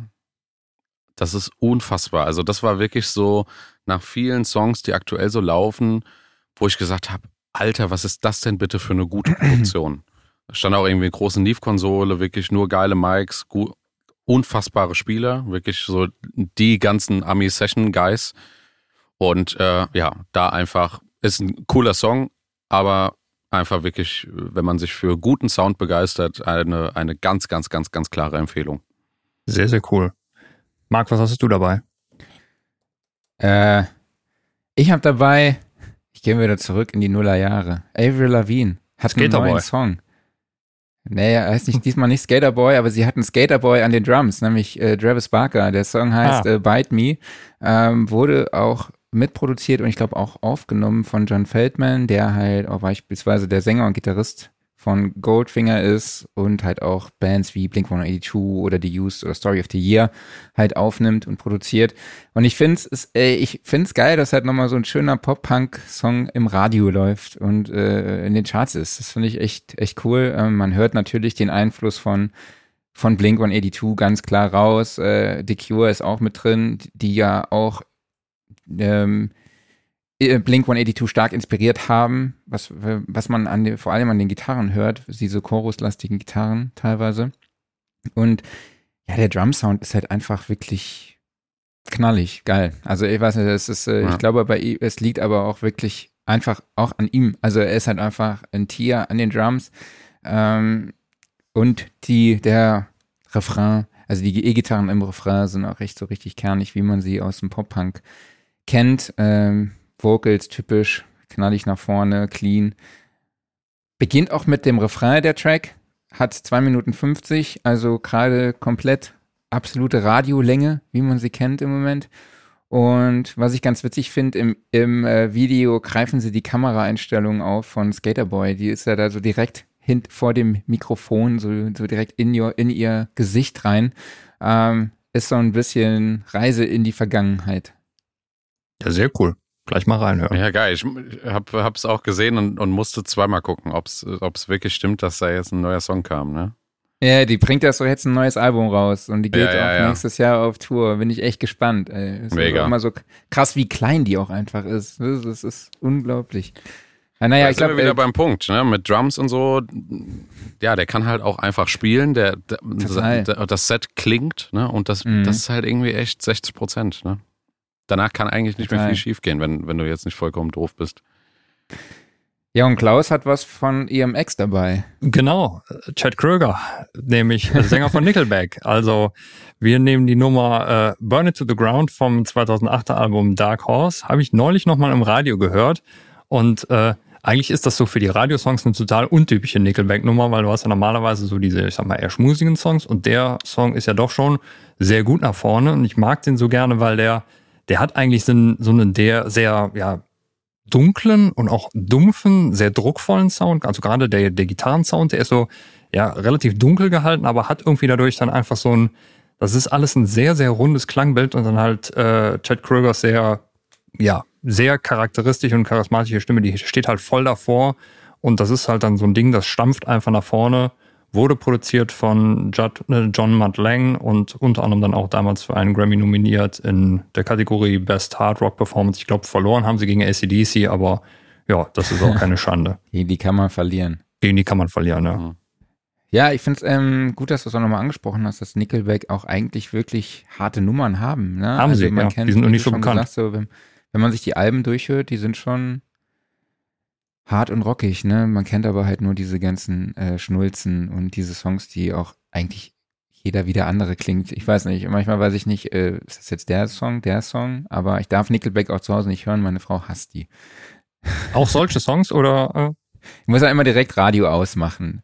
Ocean Avenue, Nickelback und äh, noch irgendwo. Ah ja, Papa Roach. So. Äh, was? Naja, Also Papa Roach lasse ich jetzt nicht durchgehen. Die sind doch geil. Ich finde die auch geil. Gerade die alten Sachen sind super. Wenn ich meine Ruhe haben will, weiß ich, was ich anschmeiß. Ähm, Aber die kommen alle gerade wieder. Ne? Letzte Woche haben wir hier über, ähm, Limp Bizkit. über Limp Bizkit gesprochen. Jetzt haben wir hier Avril Lavigne. Ja gut, Nickelback, äh, okay, ne? Und wer kommt nächste Woche? Ja, gute Frage. Lassen wir uns überraschen. Die, Nein die Nuller sind back. Ich will mal 90s sagen, aber es sind leider die Nuller. Vielleicht was Neues von Linkin Park. Ja, das wäre natürlich ein Knaller. Ähm, ja, aber Oliver, vielen lieben Dank, dass du dir heute die Zeit genommen hast. Aber vielleicht kannst du es nochmal ganz kurz sagen, wo man euch im Internet findet. Und ich gehe einfach mal davon aus, ihr seid nicht die Disco in Siegburg. Stimmt, die findet man Nein. genau, ihr findet uns auf Instagram und, und Facebook, Klangfabrik Studios. Ähm, generell könnt ihr auf unsere Homepage gehen, da seht ihr dann auch die Abzweigung zum, zum Live-Bereich www.klangfabrik.media. Ähm, Die Studioseite geht jetzt im Dezember erst online, äh, weil jetzt, wenn jetzt alles wirklich erst final fertig ist, erst die Bilder gemacht werden. Okay. Das heißt, da findet ihr die Homepage noch nicht, aber Ende des Jahres kriegt ihr es dann über die Seite. Okay, ich packe euch die Links auch nochmal in die Shownotes. Ja, Geil. und dann nochmal vielen lieben Dank, dass du dir die Zeit genommen hast, wie eben schon gesagt. Ich fand es total interessant und äh, wenn ich mal nochmal in der Nähe bin, komme ich auch gerne mal vorbei. Würde mir gerne mal euer schickes Studio da anschauen, was der Markus geplant hat und ihr mit Ja, ihm zusammen gerne. gebaut habt. Jederzeit. Wir freuen uns über jeden Besuch immer äh, und lieben das hier mit Leuten zu quatschen und Kaffee zu trinken. Einfach äh, kurz melden und vorbeikommen.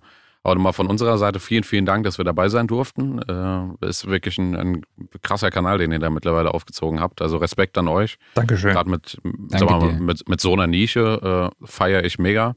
Und ja, macht weiter so. Danke dir. Ja, danke dir dafür, danke dafür. Das macht mich komplett sprachlos jetzt heute schon wieder. am Frühen. ja, ja.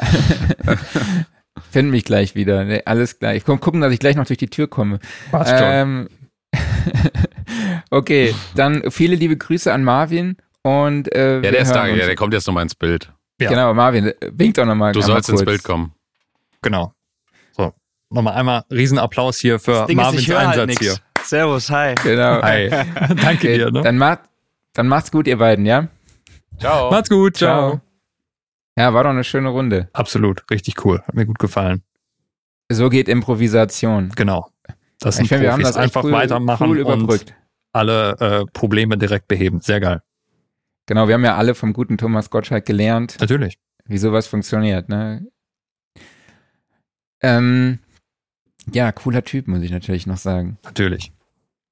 An dieser Stelle will ich noch auf unsere folgende Online-Masterclass hinweisen mit dem Thema ein erfolgreiches Studio-Business aufbauen. Wir haben mit Aljoscha Sieg von Pitchbank Consulting den, bis glaube ich, einzigen Unternehmensberater, der sich speziell auf Musikproduzenten und Tonstudiobetreiber spezialisiert hat, zu Gast als Referent. Und der wird euch da einfach ein paar Tipps geben, wie ihr eurer, euer Business im Bereich Musikproduktion eben aufbaut, wie ihr einen Businessplan erstellt, wie ihr euch ausrichtet, wie die, wie die Außendarstellung gestaltet und vor allem halt auch, wie man ja seine Dienstleistungen halt eben auch anbietet, dem Kunden präsentiert und auch vernünftiges, ja, ich glaube, vernünftige Gehaltsverhandlungen auch führt, mit einem Selbstbewusstsein halt eben auch rangeht, aber auch trotzdem halt das Vertrauensverhältnis zum Kunden eben aufbaut. Und das Ganze findet statt am 14.12.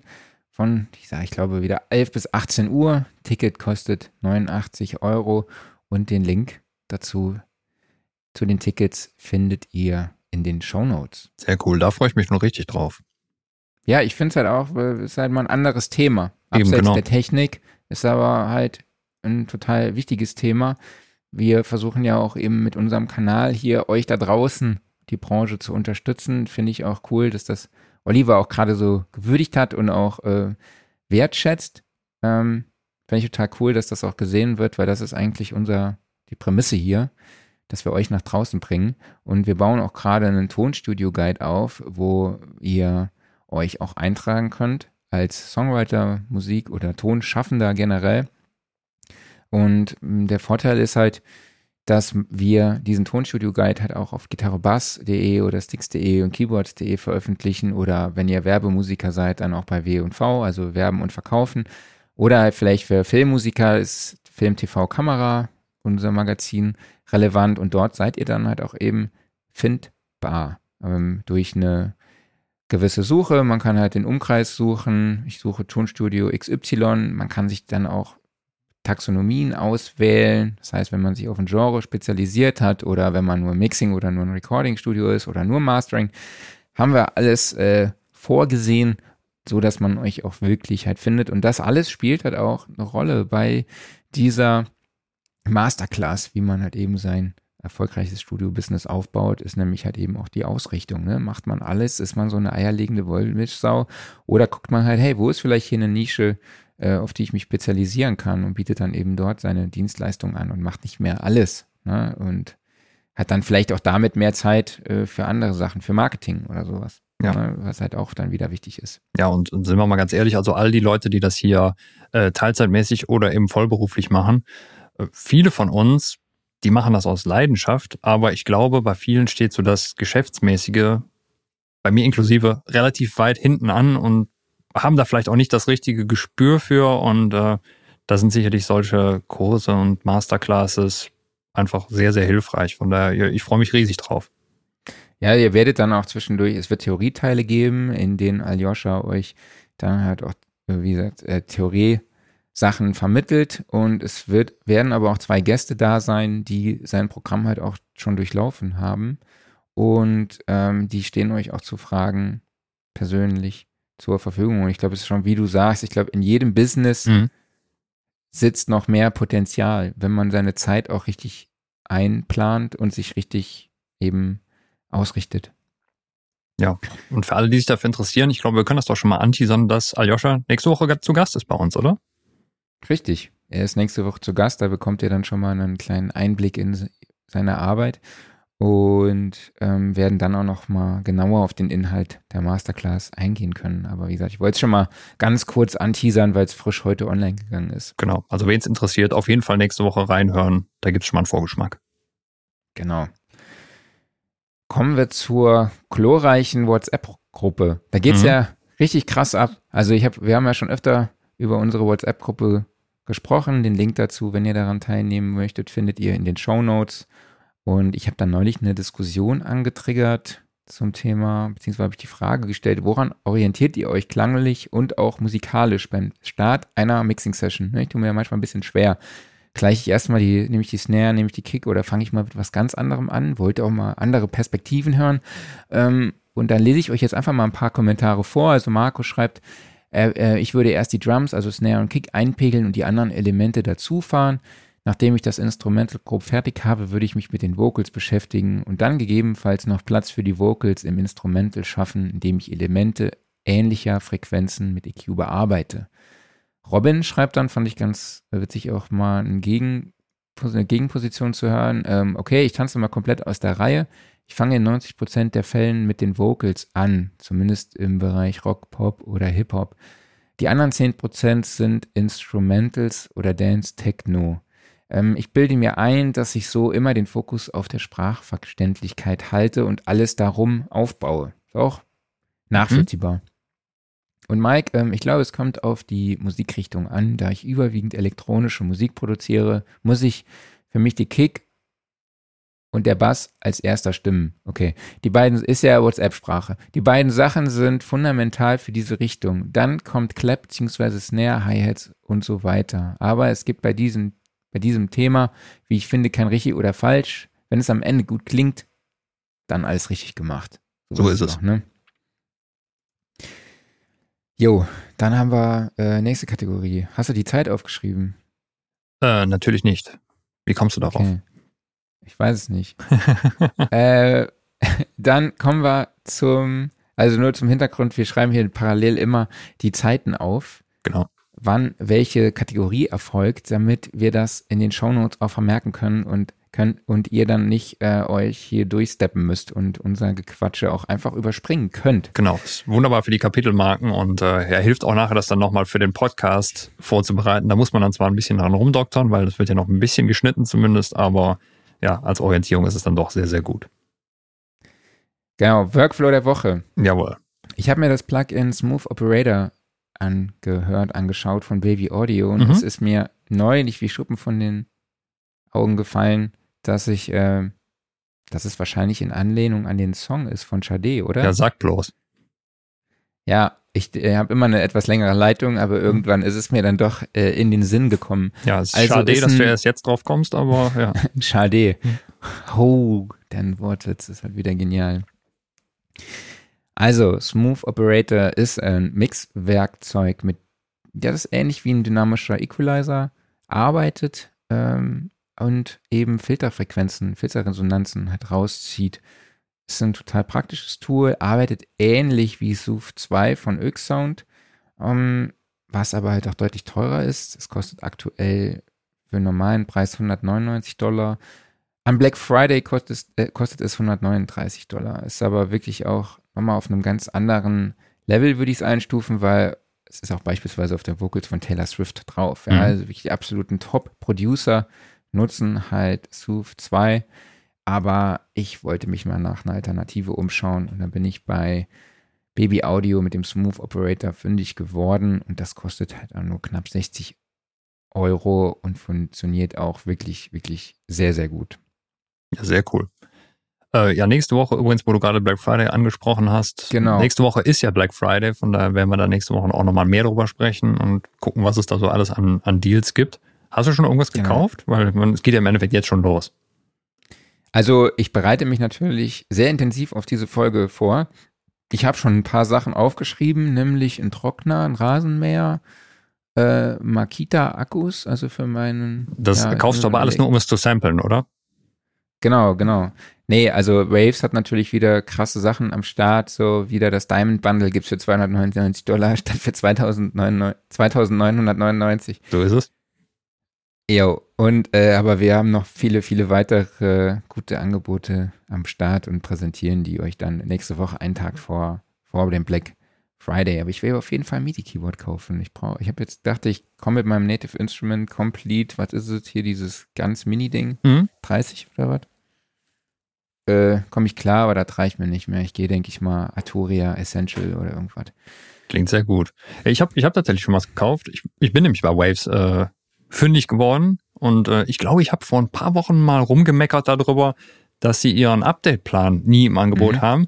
Tada, der Update-Plan ist im Angebot. Äh, 25% off. Echt? Und ja, äh, sie haben auch noch praktischerweise dieses Ding drin, dass du, wenn du eine gewisse Summe überschreitest, die war früher mal niedriger, mittlerweile ist sie, glaube ich, bei 240 Dollar oder sowas, äh, dann ist egal, für wie viele Plugins du das machst. Und deshalb habe ich einfach mal ja, alles angeklickt, Mercury Bundle, äh, Abbey Road Collection, bla bla bla, alles angehakt und dann 25% off, also waren es nur noch 180 Dollar und dafür dann jetzt auch mal, ich hatte nämlich irgendwie, ich glaube, anderthalb Jahre nicht mehr abgedatet und ja, da kam dann einiges an neuen Plugins dazu und natürlich sowieso dann mal die neueste Version, also wir sind glaube ich bei V13 mittlerweile und ja, schön, doch. Ja. Ist gut mal wieder alles auf dem aktuellen Stand zu haben. Ich wollte noch was zu Baby Audio sagen. Ich habe ja. vergessen, die verschenken aktuell ein Plugin, so ein Magic Dice Special FX Plugin. Ist, glaube ich, äh, eine abgespeckte Version von irgendeinem Hall-Tool, mhm. Plugin, Special Effect, Gedöns. Äh, müsst ihr euch anschauen. Ich stehe ja auf solche kleine Sachen. Genau. Aber bei Waves hast du dich auch schon angemeldet für das kostenlose Plugin, oder? Ja, selbstverständlich. Ich bin mal gespannt, was kommt. Letztes Jahr war es ja, glaube ich, dieser Berserk Distortion und der war echt geil. Also mal gucken. Ja. Von der Geschenke-Plugins immer super. Ja. Ansonsten, äh, Workflow der Woche schmeiße ich auch noch kurz einen rein und ich habe es kürzlich so, mal wieder ausgegraben und einfach, es, es war bei mir aus dem Gedächtnis verschwunden dass es das gab, obwohl ich es eigentlich viel, viel öfter nutzen könnte. Und zwar von RME Total Mix Remote. So, bei den RME-Interfaces ist ja Total Mix dabei. Das ist die Software, die im Hintergrund das Interface fernsteuert, also eigentlich sämtliches Routing und Mixing innerhalb des Interfaces ermöglicht. Das klickt man sich dann halt in den Vordergrund, dann hantiert man darin herum und so weiter und so fort. Alles gut soweit. Und es gibt eine Remote-Software dafür, die, ähm, ich weiß gar nicht, ob es sie auch für Android gibt, aber ich glaube ja, also definitiv für mhm. iOS. Packst du dir dann zum Beispiel aufs iPad drauf und kannst das Interface dann einfach fernsteuern. Und das lässt sich super easy einrichten. Und ich weiß nicht, warum ich das vergessen habe. Ich habe das nämlich schon seit Ewigkeiten drauf, aber ich bin wieder drüber gestorben und habe gedacht, warum benutzt du das nicht öfters? Gerade halt, wenn man mal so zwischendurch hier, ähm, sei es nun hier im Podcast mal kurz ein, ein Level ändert, dann muss ich mir halt das Total Mix in den Vordergrund klicken, daran rumhantieren und ich könnte mir auch einfach das iPad hier hinlegen und einfach mal so hm, hm, hm, machen. Oder eben, ich kann fast alles davon fernstarten. Das ist super gelöst. Es kostet nichts zusätzlich. Also die ganze Integration ist toll. Du siehst auch direkt alle Levels und sowas, kannst alles checken. Also das ist quasi wirklich äh, eins zu eins, was den Sync angeht und auch da ist keinerlei Latenz oder sowas dazwischen. Das ist ganz toll umgesetzt. Mhm. Ja, ich kenne das. Oft vergisst man, welche Tools man so zur Verfügung hat. Ne? Und mhm. dann guckt man mal in seiner Plugin-Liste und denkt, ach stimmt, mhm. da war was. Ähm, willst du weitermachen mit Offline-Modus?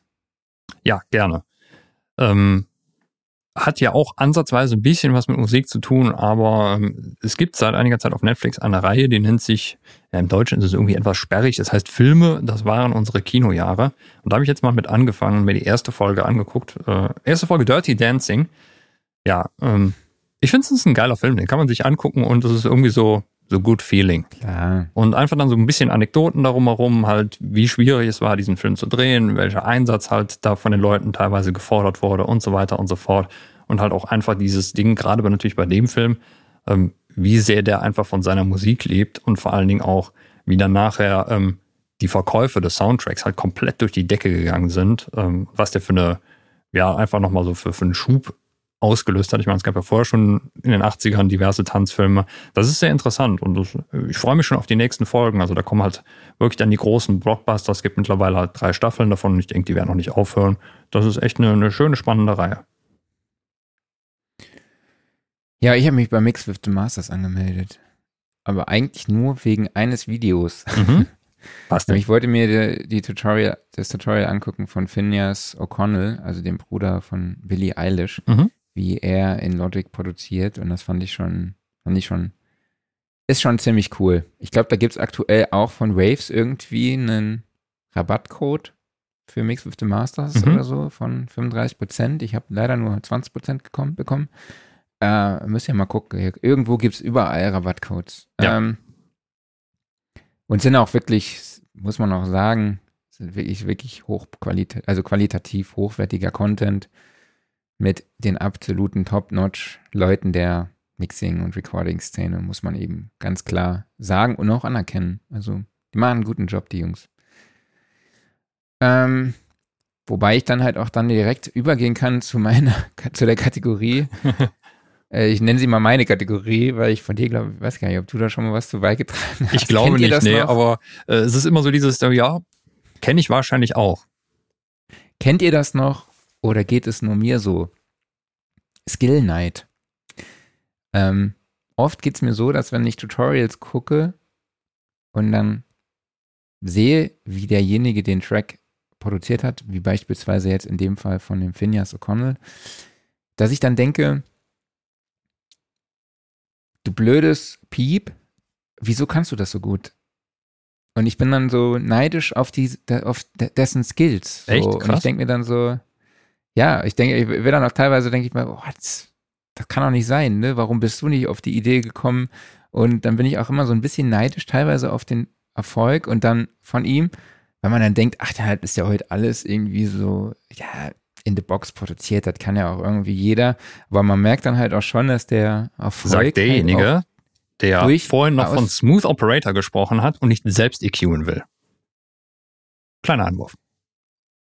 Ja, ich finde, das heißt ja nichts, die nutzen das doch alle. Natürlich. Ne? Weil es einfach Zeit erspart ist. Eben, ja, ja, genau, ne? richtig. Da sind wir halt wieder bei dem Thema. Kann man sich mal in der Zeit anderen Sachen widmen. So ist es. Naja, aber äh, dann sieht man aber halt schon, dass der Erfolg durch seine Skills eben schon berechtigt ist. Ja. Und das ist halt einfach nicht so, dass man denkt, jeder kann das jetzt halt, halt einfach. Ne? Man muss diese Tools schon, schon noch Wissen einzusetzen, ne? Oder halt auch verschiedene Ideen auch kommen, ne? Also ich wäre zum Beispiel niemals auf die Idee gekommen, Little Alter Boy auf ein String Arrangement einzusetzen. Nee, definitiv nicht. Äh, und halt den Formant zu ändern oder zu pitchen. Also, ne? so solche Sachen. Mhm.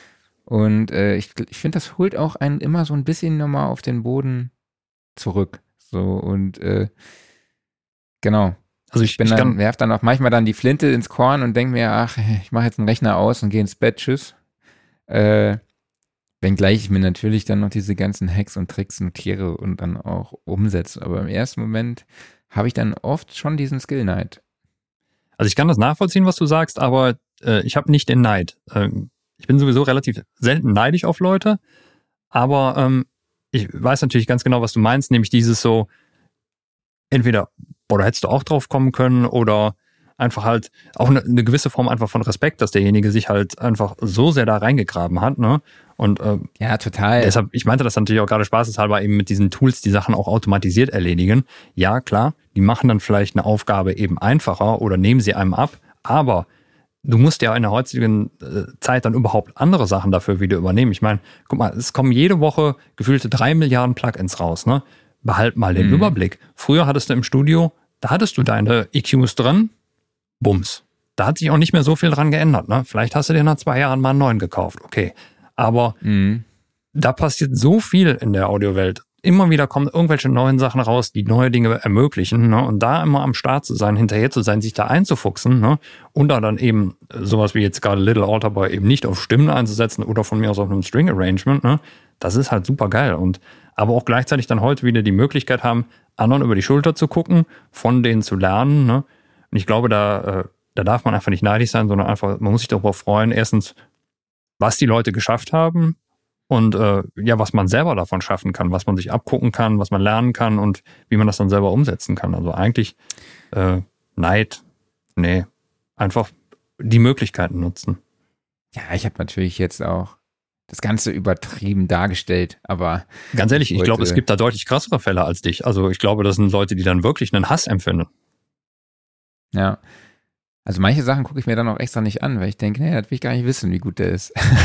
Echt? nee, Spaß. Ja, also Ähm, ich, glaube, ich wollte- teilweise ist das es wirklich extrem. Äh, dass also manche Leute, Ja. die, die äh, kippen dann ja wirklich so das Hate-Fass über irgendjemanden aus. Ich mir denke, ey Leute, was habt ihr denn für Probleme? Ich meine, ein bisschen Grundrespekt ist doch mal echt okay und vor allen Dingen, ihr könnt doch so viel mitnehmen. Genau. Also wie gesagt, der, der, wenn man das halt auch dann sieht, dann ist der Erfolg auch absolut berechtigt durch Ja. seine Skills. Ne? Es ist Genau. halt nicht eben mal, ich mache hier Logic auf und mache irgendwas kurz und fertig ist das Ding. Richtig. Da steckt, das sind zwar einfache Tools vielleicht Hm. in der Anwendung, aber man muss halt auch wissen, sie einzusetzen. Du hattest gerade einen super Übergang zum Gear Corner, Mhm. aber ich wollte noch ganz kurz eine Anmerkung zu Oliver sagen.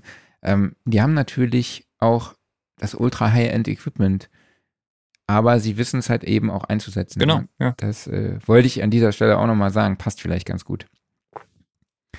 Ähm, kommen wir zum Gear Corner, würde ich mal sagen, oder? Was meinst du? ja.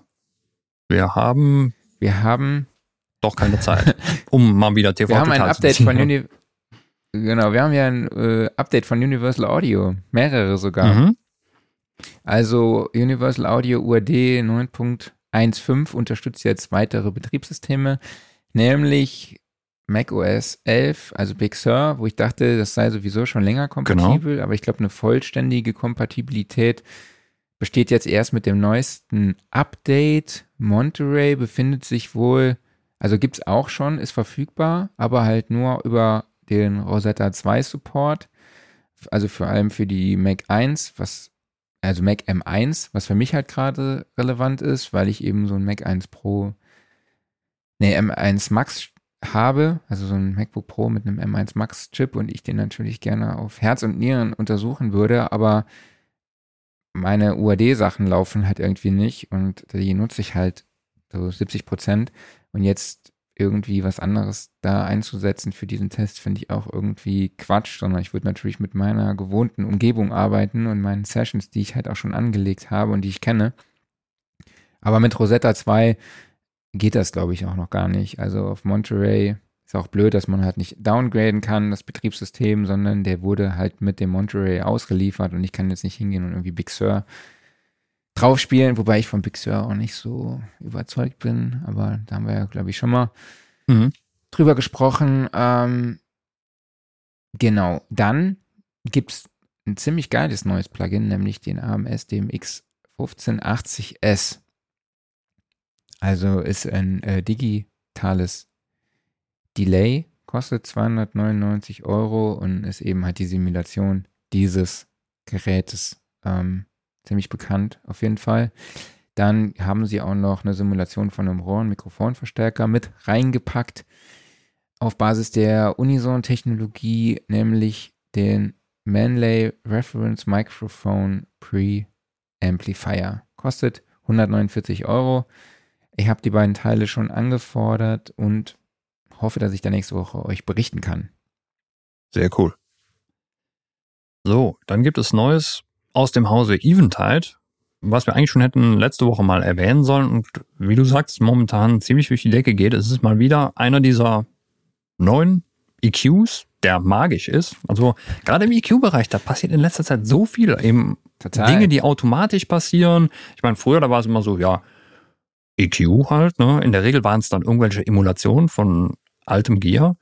Dann kam, glaube ich, ja, dann kam das MS-EQing mal mehr in den Vordergrund. Dann kam irgendwann der dynamische Equalizer. Und jetzt ist es irgendwie so gefühlt, alle paar Wochen kommt irgendein neuer Equalizer, der wieder irgendeine neue Technik drin hat. Ja, und jetzt beim Split EQ ist es so, dass sich das äh, Material aufgetrennt, äh, dass es aufgetrennt wird in einen Transientenanteil und in einen ich glaube, sie nennen es Tonal-Anteil, aber ich, ich hätte es jetzt so verstanden, dass es dann mhm. eher der Sustain-Anteil ist. Also ähm, es wird quasi zeitlich aufgeteilt und du hast die Möglichkeit, beide Teile, also vor allen Dingen natürlich den Transienten, nochmal gezielt zu EQen, was natürlich super ist, eben, um dann eben besondere Transienten zu featuren oder halt auch für, äh, ja, für Reparaturaufgaben, um beispielsweise halt irgendwelche Popgeräusche oder irgendwelche Plosivlaute und sowas, um das dann gezielt rauszufiltern. Ein mhm. MS-EQing ist auch mit drin. Und äh, ja, optisch könnte man natürlich jetzt sagen, äh, es ist äh, die, die typische Fabfilter-Oberfläche. Fabfilter ist halt mit dem Ding äh, vorangegangen und es macht aber auch Sinn, dass sich jetzt halt irgendwie alle darauf setzen. Also du hast halt diesen riesigen Analyzer im Hintergrund und dann malst du die verschiedenen bunten Kurven da drauf. Der EQ ist zwar auf acht Bänder beschränkt, das sollte aber, denke ich, in den meisten Fällen absolut ausreichen und einfach halt dieser neue Ansatz, mit dem Auftrennen in diese zwei Bereiche, nämlich Transienten und dann eben Tonal Sustain. Das finde ich einen, einen, super spannenden Ansatz und den werde ich mir auf jeden Fall mal äh, näher anschauen, diesen EQ. Gibt es momentan zum Einführungspreis von 99 Dollar, wird es dann später auf 179 ansteigen, aber ich denke, das ist auf jeden Fall ein absolut fairer Preis. Ich frage mich halt nur gerade, wie soll man denn anders einen grafischen EQ gestalten? Ja, das frage ich mich auch. Also ich meine, du hattest ja sonst ähm, immer die typischen EQ-Bedienelemente unten drunter. Ne? Und ich glaube, äh, das Interessante ist ja eigentlich dieses Reinmalen in, in, in den Analyzer. Ne? Sonst hast du vielleicht mal mhm. mit, mit Glück oben die Kurve gesehen oder halt einen Analyzer, aber du konntest nicht so, in der Kurve editieren. Okay. Ne? Sondern okay. es war immer noch sehr ah, traditionell mit, mit Gain, mit Frequenz, mit Q-Faktor und so ja, weiter ja, und so fort. Und jetzt halt wirklich so dieses, du malst nur mit der Maus Kurven und sowas. Das ist ja dieser Ansatz, den Fabfilter erfunden hat. Und äh, ja, mhm. der ist aber halt auch für, für das Arbeiten am Rechner einfach wie gemacht. Ja. Also Waldemar hat mir erzählt, dass der wohl gerade da sehr, sehr äh, heiß diskutiert wird und soll sehr geil sein. Ja, ich meine, äh, gerade für Drums oder sowas, äh, wo Waldemar jetzt den Workshop gehalten hat, da kann ich mir das natürlich wunderbar vorstellen, wenn du die Transienten nochmal gezielt EQen kannst, damit es richtig knallt. Mhm. Total. Es gibt was Neues aus dem Hause B. Es gibt was Neues aus dem Hause B und wenn man vorne drauf guckt, denkt man, oh, sieht aus wie alles andere. Es ist ja nicht mehr der silberne Behringer Look, sondern es ist ja jetzt der, der rote Behringer Look, der rot-schwarze. Das ist jetzt der, das ist der Focusrite Look. Es ist ein bisschen der Focusrite Look, ja genau. Es ist ja witzigerweise so ein bisschen die Behringer Geräte waren ja ganz am Anfang mal schwarz, dann wurden sie silber mit schwarzen Anteilen, jetzt sind sie rot mit schwarzen Anteilen. Äh, aber wie du sagst, es ist eigentlich äh, der Focusrite-Look, ja. Zumindest halt so, was so diese ganze Reihe zum Beispiel, wie, die Scarlett Interfaces oder ähnliches angeht. Ja, und Behringer hat mal, mal wieder ein bisschen in die Klonkiste gegriffen, aber auch nicht so ganz. Es ist nämlich so ein Hybridgerät geworden. Es ist schon sehr angelehnt an einen sehr belebten DBX Channel Strip, durch den ich auch gerade spreche, nämlich der 286S, der sich äh, seit einiger Zeit halt riesiger Beliebtheit so bei allen Streamern äh, ich habe, wie habe ich den Satz angefangen? Ich weiß gerade gar nicht mehr. Der da sehr beliebt ist, sagen wir es so. Er hat nämlich eigentlich fast die gleichen Parameter. Also es geht erstmal los mit ähm, mit dem eigentlichen Preamp, der äh, mit dem Preamp, der bis zu 60 dB Gain liefert. Interessanterweise hier bei Behringer hat man eine Kombibuchse auf der Vorderseite, also XLR-Klinke vorne. Die ist beim DBX hinten auf der Rückseite. Kann gut sein, muss nicht unbedingt, ist Geschmackssache. Und dann geht es von dem Preamp weiter in verschiedene Prozessoren rein, die halt hier beim DBX auch eigentlich genau so vorhanden sind. Nämlich, ich gucke jetzt mal hier nicht auf den Behringer, sondern ich gucke mal rüber hier auf meinen DBX. Da geht's zuerst in den Kompressor. Von da aus geht's rüber in ein Gate. Dann geht's in einen Exciter und ganz am Ende, ne, stimmt gar nicht, das Gate ist ganz am Ende. Davor kam der De-Esser, so war es richtig. Und jetzt vergleiche ich das mal mit dem, was hier der Behringer hat. Kompressor, De-Esser, Enhancer, Gate. Das ist exakt die gleiche Reihenfolge. Und auch die Parameter. Es sind immer zwei Parameter pro, pro Prozessor. Und ja, das scheint so eins zu eins übernommen worden zu sein. Der Knüller, der jetzt noch da hinten dran hängt, ist nämlich, es ist noch ein Audio-Interface integriert. Das heißt also, wenn man jetzt zum Beispiel eben irgendeine Form von Streaming betreiben will, muss man nicht noch ein extra Audio-Interface kaufen, sondern man hängt die Kiste einfach via USB an den Rechner dran und es meldet sich als Audio-Interface an und funktioniert. Preislich sind wir damit 179 Dollar. Ja, bei einem sehr, sehr angemessenen Preis, würde ich sagen. Da kriegt man ein gutes Bundle für. Allerdings, der DBX liegt in der gleichen Preislage. Wenn man also schon ein Audio-Interface hat, dann kann man auch den nehmen. Welches Gerät mhm. jetzt qualitativ besser ist, das muss man dann überprüfen. Klar, es sieht halt schon wieder stark nach einem Klon aus. Aber ich muss sagen, so uninteressant ist das Produkt nicht. Gar nicht. Also nicht. mit einem mit einem Audio-Interface drin. Du hast halt da nur einen Kanal, so wie ich es verstehe. Mhm, ja, das ist ein ähm, ganz normaler Channel. Aber ich meine, ich habe jetzt ja, ne, wenn du jetzt ein Sänger bist, hauptsächlich Songwriter oder so bist, dann ähm, und einen guten Channel-Strip brauchst für eine, für eine Aufnahme, dann kannst du den ja mal ausprobieren. Absolut. Ne? dann hast du gleichzeitig noch ein Audio-Interface. Also ich habe schon überlegt, aber ich tendiere doch zu dem DBX, aber ich glaube, da kommt demnächst noch was aus dem Hause äh, SPL raus, was ich mir dann mal noch anschauen werde. Ähm, aber das liegt natürlich in einem ganz anderen Preissegment an. Ja, und ich muss sagen, also ich habe mir diesen DBX halt damals nur aus Interesse gekauft, weil ihn auf einmal alle Leute benutzt haben und ich wollte mal rausfinden, warum ist das so. Und ich muss sagen, ich habe damals ungefähr, ich glaube, 150, 160 Euro gezahlt und für das Geld ist das Ding der Wahnsinn. Mhm. Okay, dann würde ich sagen, haben wir es fast geschafft. Genau. Wir hatten heute ein bisschen Laberbedarf, fand ich. Und ich bin noch nicht fertig, denn es geht weiter. Laber los. Ich werde euch ein bisschen heiß machen.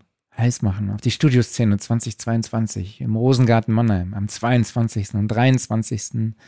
März. Mit dabei sind Ralf Christian Mayer, der unter anderem für die Produktion von Clouseau und Mark Forster verantwortlich ist, gibt uns einen Einblick in die Mixing-Philosophie. Dann ist dabei Moses Schneider, muss ich glaube ich nicht mehr großartig erklären. Er wird uns was zum Thema Drum Recording erzählen und stellt sein Szenario vor. Eine ganz geile, eine ganz geile ähm, Mikrofonie-Kombination aus zwei Kugel-Kleinmembran-Mikrofonen, die er unter das Snare Bottom stellt und damit wirklich eine super geile, eine super geile Räumlichkeit erzielt und trotzdem sehr dicht. Also eine Stereophonie, bin ich sehr, sehr gespannt. Dann sind die Jungs von zwei dabei, die uns zeigen werden, wie eine Musikproduktion für einen sehr, sehr bekannten Game-Trailer entstand. Die machen auch unter, haben unter anderem auch die Musik für League of Legends gemacht. Dann ist Philipp Schwer dabei, der beispielsweise Finn Kliman oder Ketka produziert. Er wird uns dokumentieren, wie, die, wie der Track Finn Kliman zu Hause entstand. Hat dann auch eine Session dabei. Er bringt extra seinen Mac Pro mit aus Hamburg Sehr nach cool. Mannheim. Finde ich ganz geil. Mhm. Und sein Interface. Klar, Wolfgang Stach ist dabei. Er wird was zum Thema Farben im Recording sagen, denn nicht nur, Far äh, nicht nur die Technik bringen die, bringt die Klangfarben mit rein, sondern natürlich auch die Musiker bringen ihre Farbe mit rein und er wird dazu auch was sagen, ähm, genau, wie es mit der Künstlerentwicklung aussieht und der Klangfindung im Studio, die ja da auch entscheidend ist. Dann haben Henning und Christoph, unser Schlagerduo, Jawohl. die Produktion äh, Lichtermeer von Unheilig dabei, geben da einen Einblick und mein ehemaliger Bandkollege Roy Recklis wird uns zeigen, wie ein kommerzielles Master entsteht. Und unter anderem mit dabei natürlich die Top-Brands der Audiobranche wie Head, Black Lion Audio, TubeTech, Sontronics, Avantone, Rode, Fluid Audio, Austrian Audio, Warm Audio, Adam Audio, Fluid, Novation, Icon, Markus Bertram ist auch da, Mikrotech Gefäll, Steinberg, KS Digital, also es ist äh, richtig geil, wird ein richtig geiles Event, natürlich äh, unter Einhaltung aller Hygienevorschriften, es wird, wie es aussieht, eine 2G Plus Veranstaltung, allerdings weiß, glaube ich, niemand auf diesem Planeten, wie die Lage im März aussieht, aber ich bin trotzdem sehr, sehr zuversichtlich. Und Early Bird Tickets wird es geben für beide Tage für 149 Euro. Könnt ihr halt an allen Programmpunkten teilnehmen und Ticketstart ist Anfang Dezember. Wir arbeiten gerade daran, das Ticketing aufzustellen. Und genau, es wird eine limitierte Anzahl an Early Bird Tickets geben und später kostet das Ticket dann 199 Euro oder es gibt auch dann Tagestickets zu jeweils, äh, weiß ich gar nicht mehr, 120 Euro, glaube ich. Also ein Early Bird Ticket macht auf jeden Fall Sinn. Ähm, ja, und dann würde ich sagen, war's das. Nächste Woche ist Aljoscha Sieg zu Gast. Haben wir schon drüber gesprochen. Ich wünsche euch Happy Producing. Macht's gut und wir hören uns nächste Woche wieder. Genau. Vielen, vielen Dank an euch alle dafür, dass ihr dabei wart. Vielen Dank an dich, Marc. Vielen Dank an Oliver dafür und für natürlich auch an, an Marvin nochmal für seinen Einsatz, der einfach da das Recording nochmal Genau. gerettet hat. Ne? Ja, nächste Woche, wie du sagst, mit Aljoscha Sieg. Und ich würde sagen, macht's gut bis dahin und ciao. Genau, und noch viele liebe internationale Grüße, denn wir haben heute Zuschauer aus Paris, Istanbul und Albanien Ja, saugeil. Super cool. dabei. Also viele Grüße und macht's gut, bis nächste Woche. Bis dahin. Ciao. Ciao.